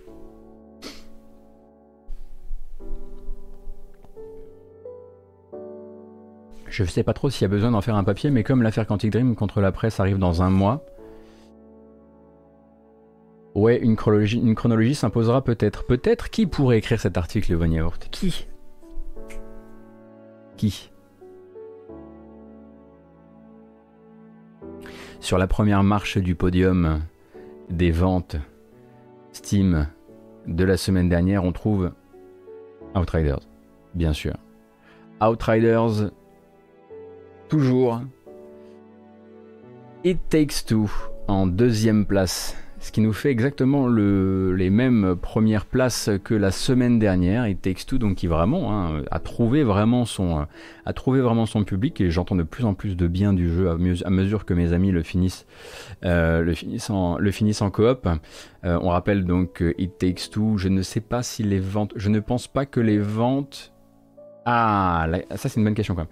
Est-ce que en fait, quand on a un It Takes Two, on peut inviter une personne à le télécharger gratuitement sur Steam. Est-ce que du coup ça rentre dans les ventes ou pas? Je sais pas trop. Je sais pas trop comment c'est calculé.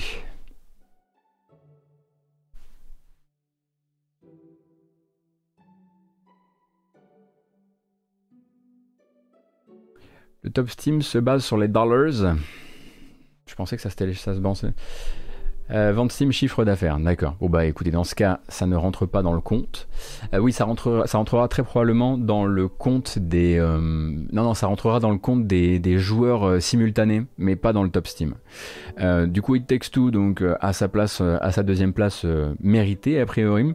En troisième position, on retrouve Forza Horizon 4, hein, qui, on le rappelle, manifestement, vous voyez, c'est le genre de choses où on se serait dit il y a encore quelques semaines, on voit pas trop l'intérêt de le voir arriver sur Steam, il a déjà eu une belle vie sur PC et tout, bah clairement c'est validé puisque Forza Horizon 4 qui était avant un jeu Microsoft Store en arrivant euh, sur euh, euh, PC crée l'événement parce que ça fait plusieurs semaines qu'il est dans le top. Sea of Thieves en quatrième position Horizon Zero Dawn qui était pas loin vous aviez raison la Halo Master Chief Collection en sixième position et seulement derrière Dead Game Dead Game Valheim septième position et tous ces petits et tous ces gens eh bien ont repoussé le pauvre Isaac le pauvre de Binding of Isaac Repentance en dixième place.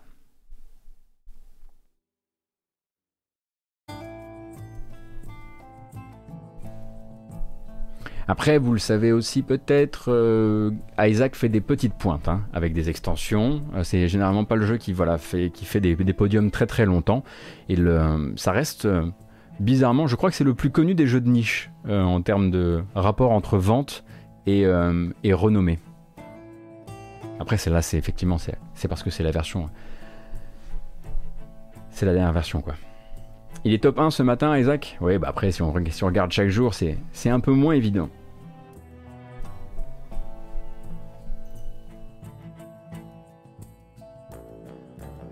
Ce qui prouve que le Game Pass bide sur PC quand les gens préfèrent récupérer un, jeu Microsoft sur Steam. Non, Eluard, tu peux pas du tout tirer ce genre de pont. Euh, c'est aussi des questions d'habitude. Euh, le fait qu'il soit haut sur Steam, ne veut pas dire qu'il s'est pas bien vendu ou que le Game Pass n'est pas bien implanté sur PC. Il y a aussi plein de gens qui ne veulent jouer que sur Steam. Euh, c'est c'est absolument pas une corrélation que tu peux créer. C'est tout simplement, ça prouve qu'il y a encore beaucoup de gens avec des habitudes de consommation extrêmement cimentées.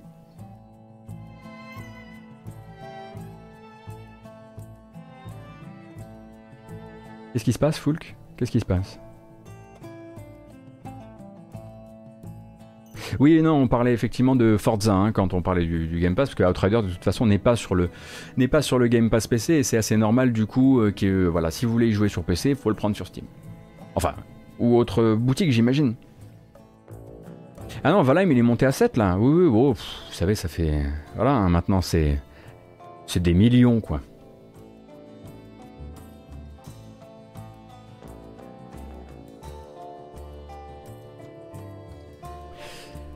Et en parlant d'Outriders, justement, on peut être à la fois hein, tout en haut du top des ventes et dans une certaine merde. Euh, on en parlait vendredi, il me semble, la dernière prise de parole de People Can Fly à propos du fameux patch 1.2. Décidément, les patchs 1.2 sur le jeu polonais, euh, euh, c'est toute une histoire. Le patch 1.2 qui devait du coup venir, donc déjà coller une petite rustine sur la fuite euh, des inventaires qui se, qui se vident, ainsi que régler plein de problèmes, notamment le gros problème principal, celui du, euh, celui du, du matchmaking, qui n'était du matchmaking cross-platform, qui était particulièrement particulièrement en carafe, tellement qu'il l'avait désactivé. Euh, alors ça s'est pas vraiment passé comme prévu, puisque normalement le plan de People Can Fly c'était de dire on va d'abord ben, évidemment arrêter la fuite, et ensuite on va régler euh, les questions des inventaires euh, qui ont été perdus. On a une petite moulinette qui a été préparée et qui va repasser sur tous les comptes et qui va vous rendre tous vos objets de valeur. cependant, le patch est sorti, il règle effectivement quel morceau incroyable. Euh, il règle effectivement les problèmes du matchmaking cross-platform. Donc le, cross-platform a été, euh, rebranché. Du coup, ça a généré un certain regain d'intérêt où plein de gens se sont lancés dans l'aventure euh, et ont commencé à jouer en cross-platform. Et ça n'a fait que révéler que le problème des inventaires n'était pas du tout réglé puisque tout le week-end le Reddit de, euh, de Outriders était en feu. De nouvelles personnes ayant perdu l'intégralité du contenu de leur inventaire et parfois bah du coup la progression on va dire sur le point de vue du loot. Une progression qui c'était peut-être pas si grave il y a encore deux semaines. On pouvait dire que pour la plupart c'était ils avaient perdu quoi 10, 20, 30 heures de jeu. Là on commence effectivement à avoir des joueurs qui ont qui sont à 100 heures, qui sont à 150 heures et qui voient leur progression entièrement euh, disparue. Donc People Can Fly comme d'habitude c'est a priori la nouvelle directive entre Square Enix euh, et People Can Fly, c'est de réagir vite, euh, contrairement à ce qui a pu être fait avec Avengers et Crystal Dynamics. Donc là, ils ont réagi très vite, ils sont arrivés sur le Reddit très vite, ils ont fait OK, OK, on a vu, effectivement, c'est pas réparé. Euh, du coup, ben, on vous encourage à attendre le prochain patch qui lui va régler les choses et qui arrivera un peu plus tard. Donc là, actuellement, vous pouvez effectivement jouer avec vos copains et particulièrement jouer en crossplay avec vos copains. Est-ce que vous devriez le faire si vous avez, euh, si vous tenez à votre inventaire? Peut-être pas. Peut-être que vous pouvez attendre euh, en, en, attendant hein, que, euh, que, voilà cette, ce risque disparaisse. Parce que là, en gros, vous avez le risque que pendant un chargement, quand vous rejoignez l'équipe de quelqu'un d'autre, ça ça plante et que quand vous reveniez à votre sauvegarde, vous soyez complètement à poil et en plus incapable pour certains joueurs de rééquiper des armes avec donc l'impossibilité de, rééquiper son personnage après coup. Donc vraiment le, le, bec dans l'eau quoi. Euh, et il faudra donc attendre un nouveau patch. Ce qui est sûr, c'est que le studio a la bonne politique en termes de communication.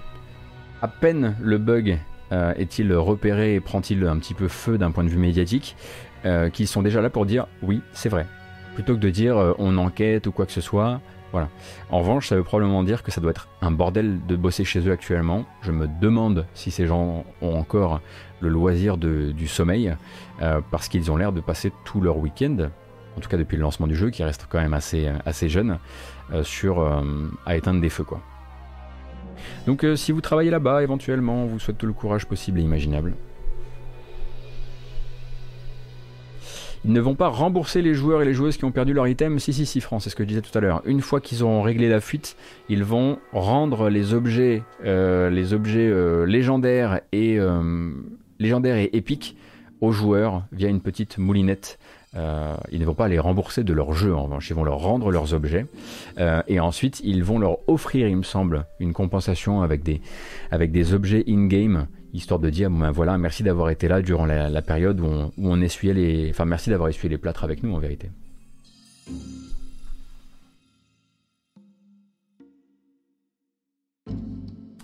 Et oui Naiden il y a des matins comme ça.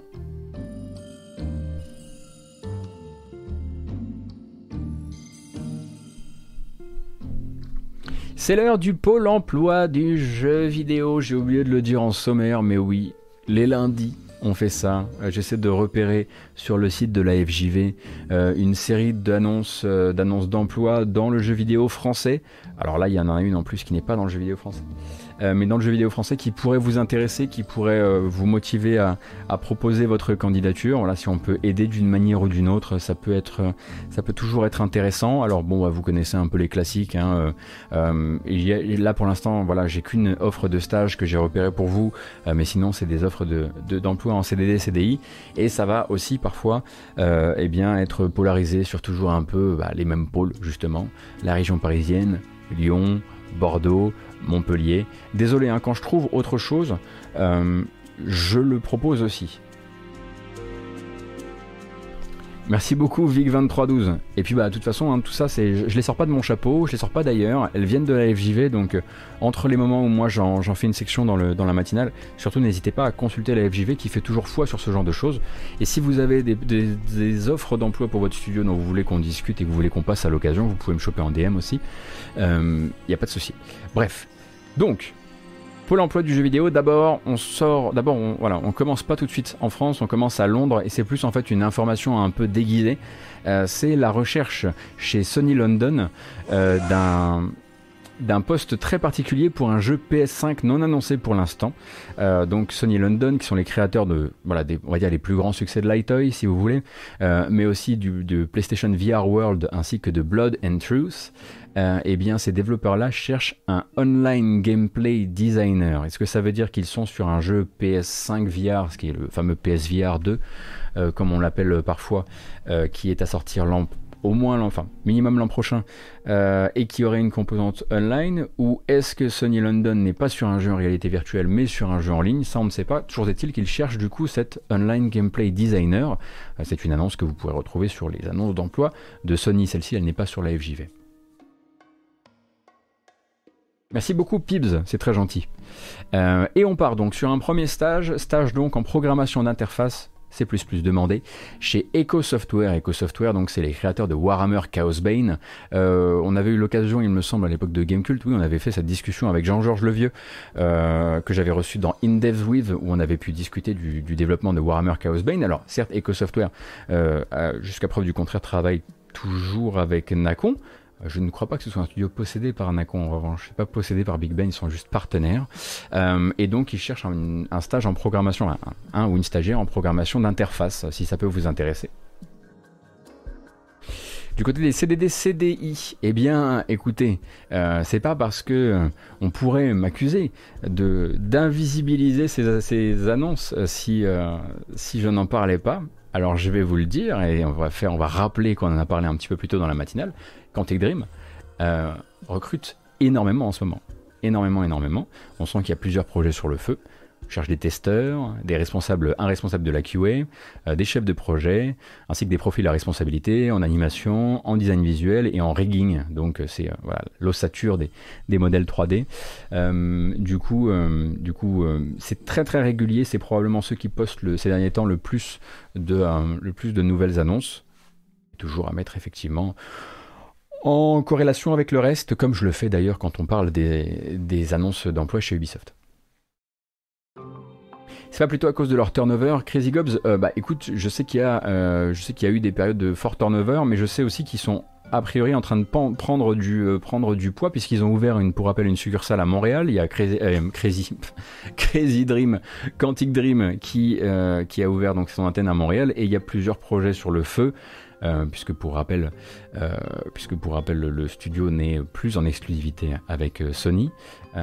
donc on peut s'attendre à peut-être l'annonce de plusieurs projets parallèles.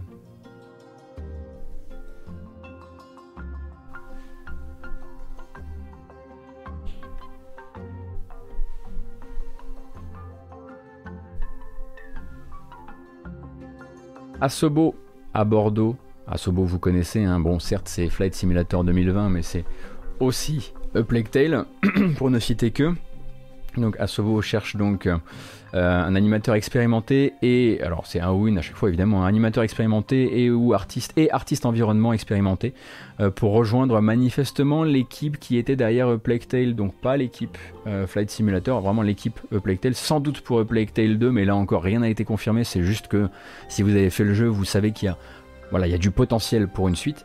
Euh, et donc, euh, quand je dis animateur expérimenté euh, ou artiste environnement expérimenté, c'est voilà, c'est probablement qu'on va vous demander un certain CV quand même.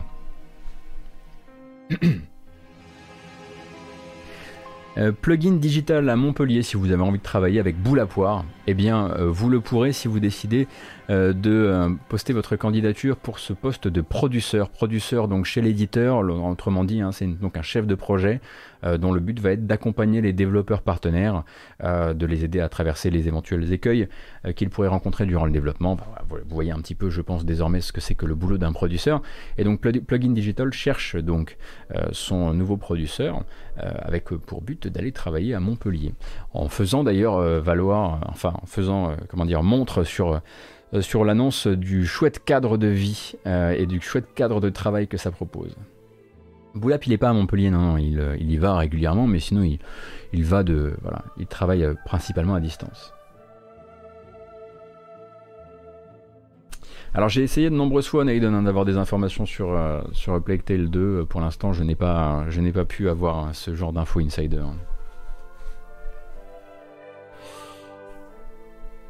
Également Spiders, bah, région parisienne, toujours Paris pour être plus exact, il me semble, qui donc travaille pour Big Ben anciennement Big Ben, Nacon, euh, sur Steel Rising. Spiders, donc le studio de Jeanne Rousseau, cherche donc un artiste level builder et un lead artiste pour travailler, on l'imagine du coup, sur Steel Rising, euh, qui euh, doit se montrer à une très chanceuse partie du public via des playtests dans les temps à venir, ou peut-être que c'est déjà arrivé.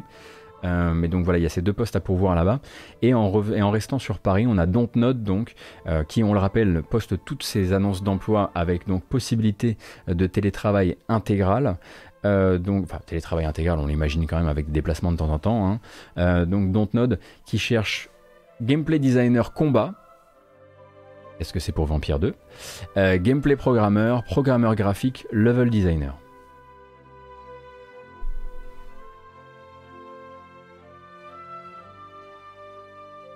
Skyfees et un senior level designer?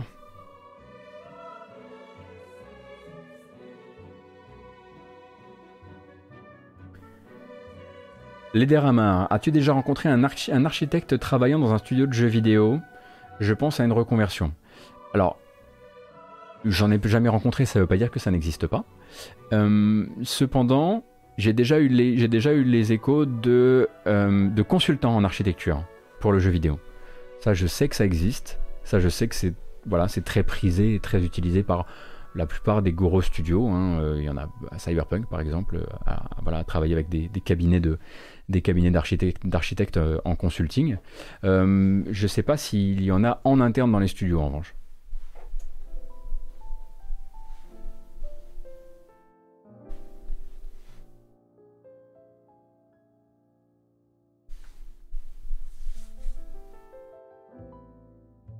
qu'il est bien ce son? Euh, tant que nous y sommes. Donc il y aurait aussi donc un. J'y reviens. Skyfish nous disait. Et un senior level designer chez Spiders aussi. D'accord, très bien. Et euh, au passage. Euh, bah, je suis tout perdu. Qu'est-ce qui m'arrive ce matin? Oh les lundis, je vous jure. Bulldozer, tu dis. Oui, d'accord, Asobo. Ils ont un jeu en préparation chez Focus, mais je crois pas que ce soit Vampire 2. L'image qu'ils avaient teasée ressemblait à autre chose. Alors, je suis d'accord avec toi, l'image ne, rappelle absolument pas l'Angleterre victorienne, euh, en tout cas l'Angleterre de, de, la pré. Euh, l'Angleterre de Vampire, désolé, je suis en train de me perdre. Euh, cependant, l'histoire de Vampire permet quand même de s'imaginer bien des époques visitées. Et en fait, je me demandais s'ils allaient pas faire un Vampire 2 dans une autre époque, avec, euh, avec un, personnage qui part des liens de sang, euh, serait, serait, directement lié euh, ou indirectement lié à l'histoire du premier vampire. Mais à partir du moment où tu es sur des histoires de vampires, tu fais ce que tu veux, hein. tu vas dans, n'importe quelle époque. Est-ce que c'était bien vampire ou pas, Dioubs c'était, c'était malheureusement plus mécanique et répétitif qu'attendu, mais il y avait des super idées. bon, musicalement évidemment, ça on va pas le redire. Au niveau de l'écriture de certains personnages aussi, il y avait des trucs très bien. Mais euh, ça tournait vite à euh, va ici, va là, rebute les mêmes ennemis euh, dans les mêmes rues, avec un système de combat qui était, volontaire mais pas assez intéressant. Et ça vient de, et ça vient de quelqu'un qui a fini le jeu deux fois pour faire le test, en entier.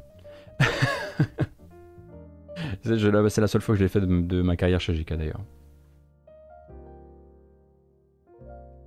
Mais il y avait toute une super idée dans Vampire autour de euh, l'enquête, euh, effectivement, sur chaque, euh, chacune, de tes, chacune de tes proies pour savoir s'il fallait, la, fallait la croquer ou pas. et sachant que ça allait, voilà, avoir, ça allait avoir des, des impacts sur. ça allait avoir des impacts sur, sur le. sur le tissu global de la ville. Euh, pourquoi Shell 9, pourquoi RSAHA j'ai fini deux fois Vampire pour le test? Euh, Parce que Dontnod avait une prétention qui était de dire en gros que euh, tes actes allaient énormément changer les choses, qui tu allais buter, qui tu n'allais pas buter.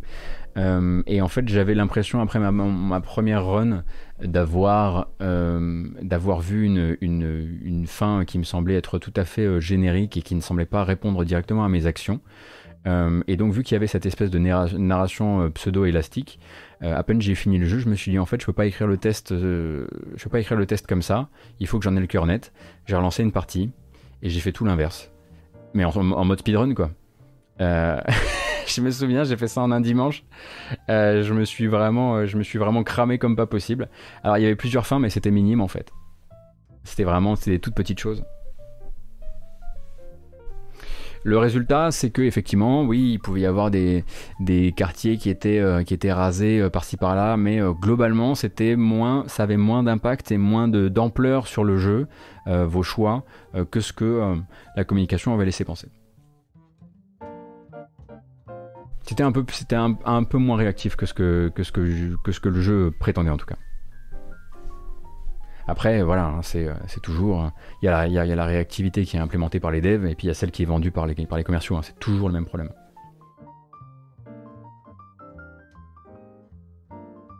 Bref, on continue le pôle emploi euh, qui s'est un petit peu perdu en cours de route euh, quand même.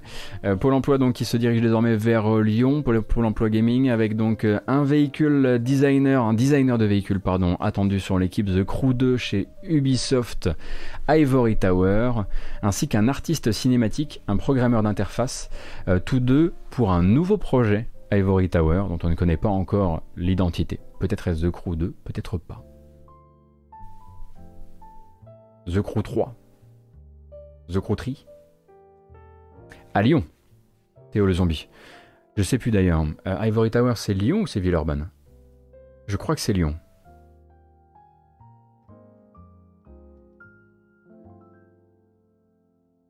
C'est Lyon. Hein. Merci. Et tant que nous y sommes, euh, il m'en reste encore un petit peu, et cette fois-ci à l'antenne, euh, dans l'antenne française de Virtuos. Je ne sais pas si vous connaissez Virtuos. Virtuos, c'est vraiment l'un des euh, studios chez qui les gros éditeurs vont toquer quand ils ont besoin de portage. ils ont notamment travaillé avec, avec Square Enix. Square Enix leur a confié par, par exemple, si je dis pas de bêtises, euh, Final Fantasy X et X-2, la version Switch, ce genre de choses. Euh, donc des gros gros gros partenaires en termes d'outsourcing de portage.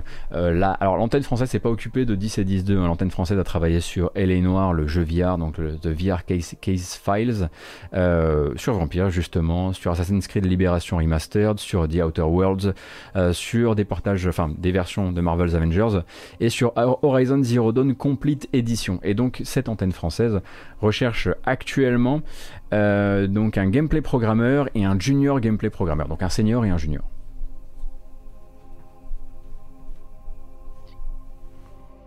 Oui, tout à fait. Virtu Virtuos fait aussi de l'outsourcing. Effectivement, ils ne font pas que des portages en intégralité, ils font aussi des bouts de jeu pour d'autres.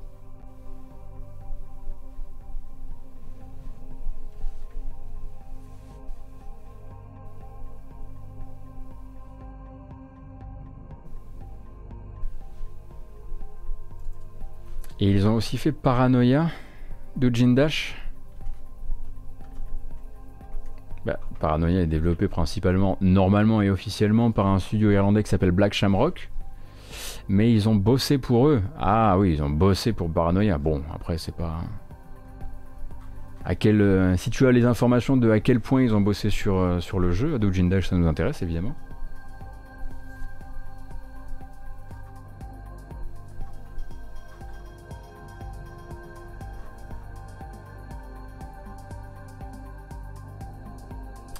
Et Black Shamrock a été récupéré par Virtuos.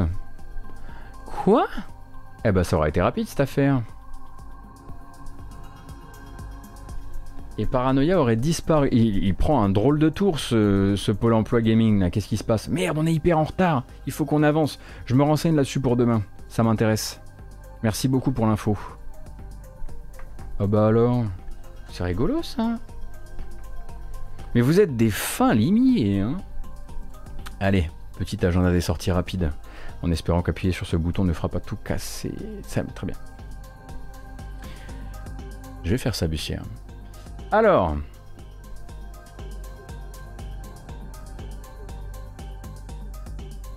Tout d'abord, la sortie, et c'est déjà le cas, et c'est déjà le cas si vous possédez le jeu sur PC, donc sur Steam.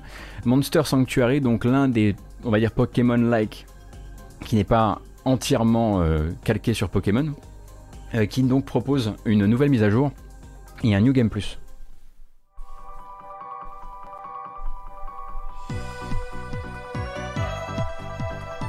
Donc c'est une mise à jour gratuite qui a été déployée déjà sur la branche PC euh, et qui rejoindra les versions console le 20 avril prochain. Alors attention parce que si vous avez effectivement l'ambition d'aller sur le New Game Plus, il faudra déjà réussir le New Game, qui est quand même un jeu assez difficile de base. Est-ce qu'on peut... Ah Et l'annonce du, mode casual. Ce qui devrait faire plaisir à certaines personnes manifestement sur le chat.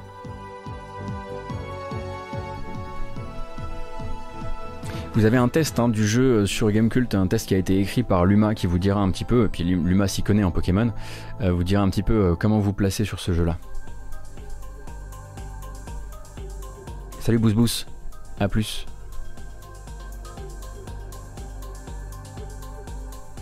Tant que nous y sommes le 16 avril, un mec qu'on connaît bien, un ami de Pipo Mantis.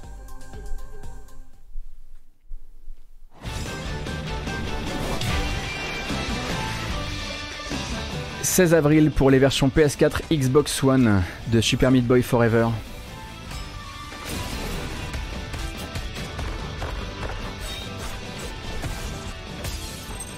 Qui pour rappel est désormais un runner, ce qui ne l'empêche pas d'être particulièrement intéressant si j'en crois mon ami Pipo.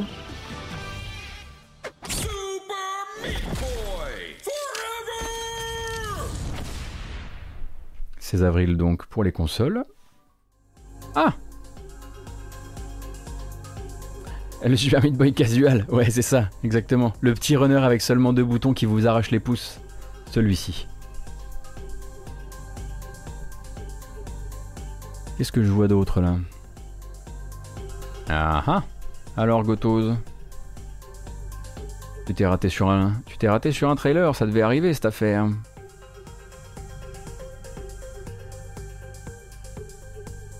Alors, voyons ça. Est-ce que ça va marcher du premier coup ou est-ce que ça va tout faire planter? Personne ne sait. Oui, je sais que tout le monde n'est pas satisfait de Super Meat Boy Forever, hein, je sais bien. Bon, après, il me semble que Pipo lui avait mis 7, hein, c'était pas non plus. Il me semble. Voilà, c'est pas non plus. Euh, voilà. Pas forcément la suite euh, qu'il attendait non plus. Très bien. Ça fonctionne au poil cette affaire.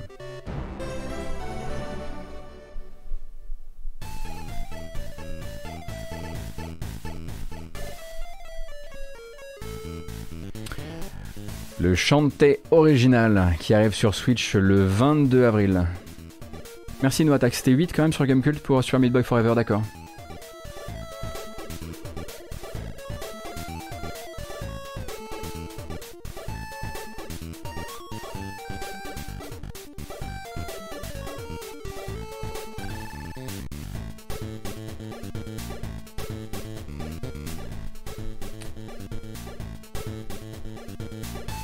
Donc l'arrivée sur Switch le 22 avril. Et puis ensuite, probablement d'autres plateformes. Donc avec un mode GBA, enfin un mode GBC et un mode GBA.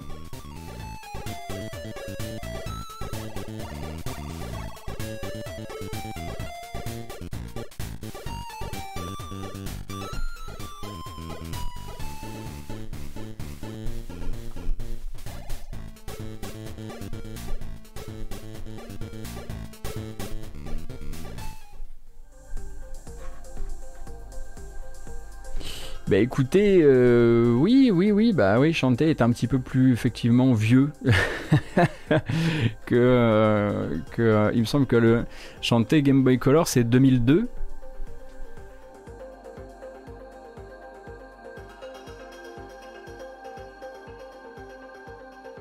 C'est de la, oui, c'est de la fin d'exploitation, hein, il me semble. C'est de la belle ouvrage pour de la, GBC, Bah oui. Effectivement, ça va permettre à pas mal de gens de découvrir l'existence un jour de, euh, de cet épisode-là. Et tant qu'on y est, un dernier petit pour la route, l'annonce de Silly Polybeast. Alors Silly Polybeast, je vais vous lire un petit peu le, pitch d'abord. Alors c'est Angie Games donc qui annonce Silly Polybeast, qui est un jeu qui va arriver d'abord sur PC via Steam, euh, et donc a priori épisodique puisque euh, le premier épisode arrivera en troisième trimestre 2021.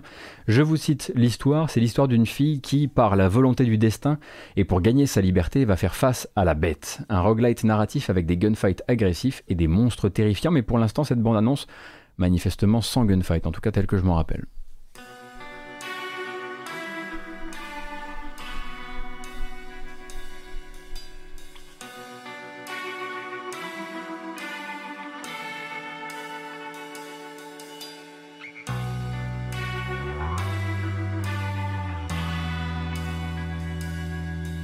C'est effectivement joli. Hein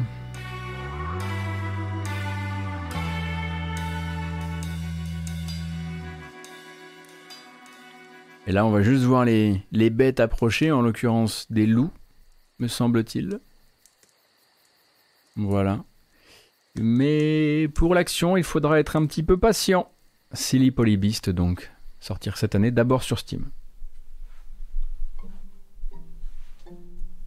Donc, il faudra voir venir, comme dirait l'autre.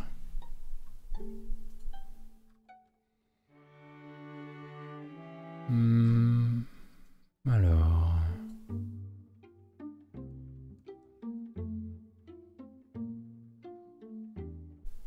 Gageons que pourquoi pas, effectivement, les classiques. « 11h33, pas de reco des poteaux ce matin, on a pris un peu, on a un peu traîné avec tout ça, on a un peu trop discuté, c'est fou ça, hein. le, mais le temps passe ma foi, quand on s'amuse. Euh, merci d'avoir été là, si nombreux ce matin, encore une fois pour la matinale jeu vidéo, et je vous propose de bambocher comme on le fait à Revachol.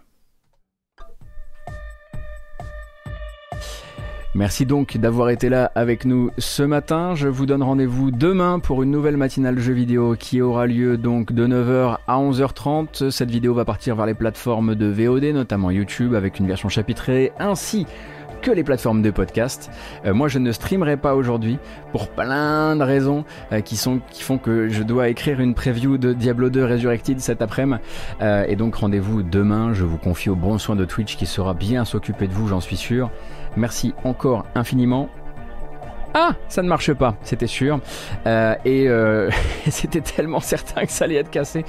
Et euh, merci pour votre soutien encore une fois. Et merci pour votre présence. On a encore battu un record ce matin, ça fait extrêmement plaisir. et on discutera de Crowns, de Crowswern demain, parce que j'ai oublié de vous en parler, mais ça mériterait qu'on en parle. Il va y avoir un raid, n'hésitez pas à rester dans le coin. Je vous embrasse, merci d'avoir été là pour ma matinée. J'espère que j'ai pu être là pour la vôtre, et je vous dis à bientôt. A plus! Eh oui, il a tout cassé.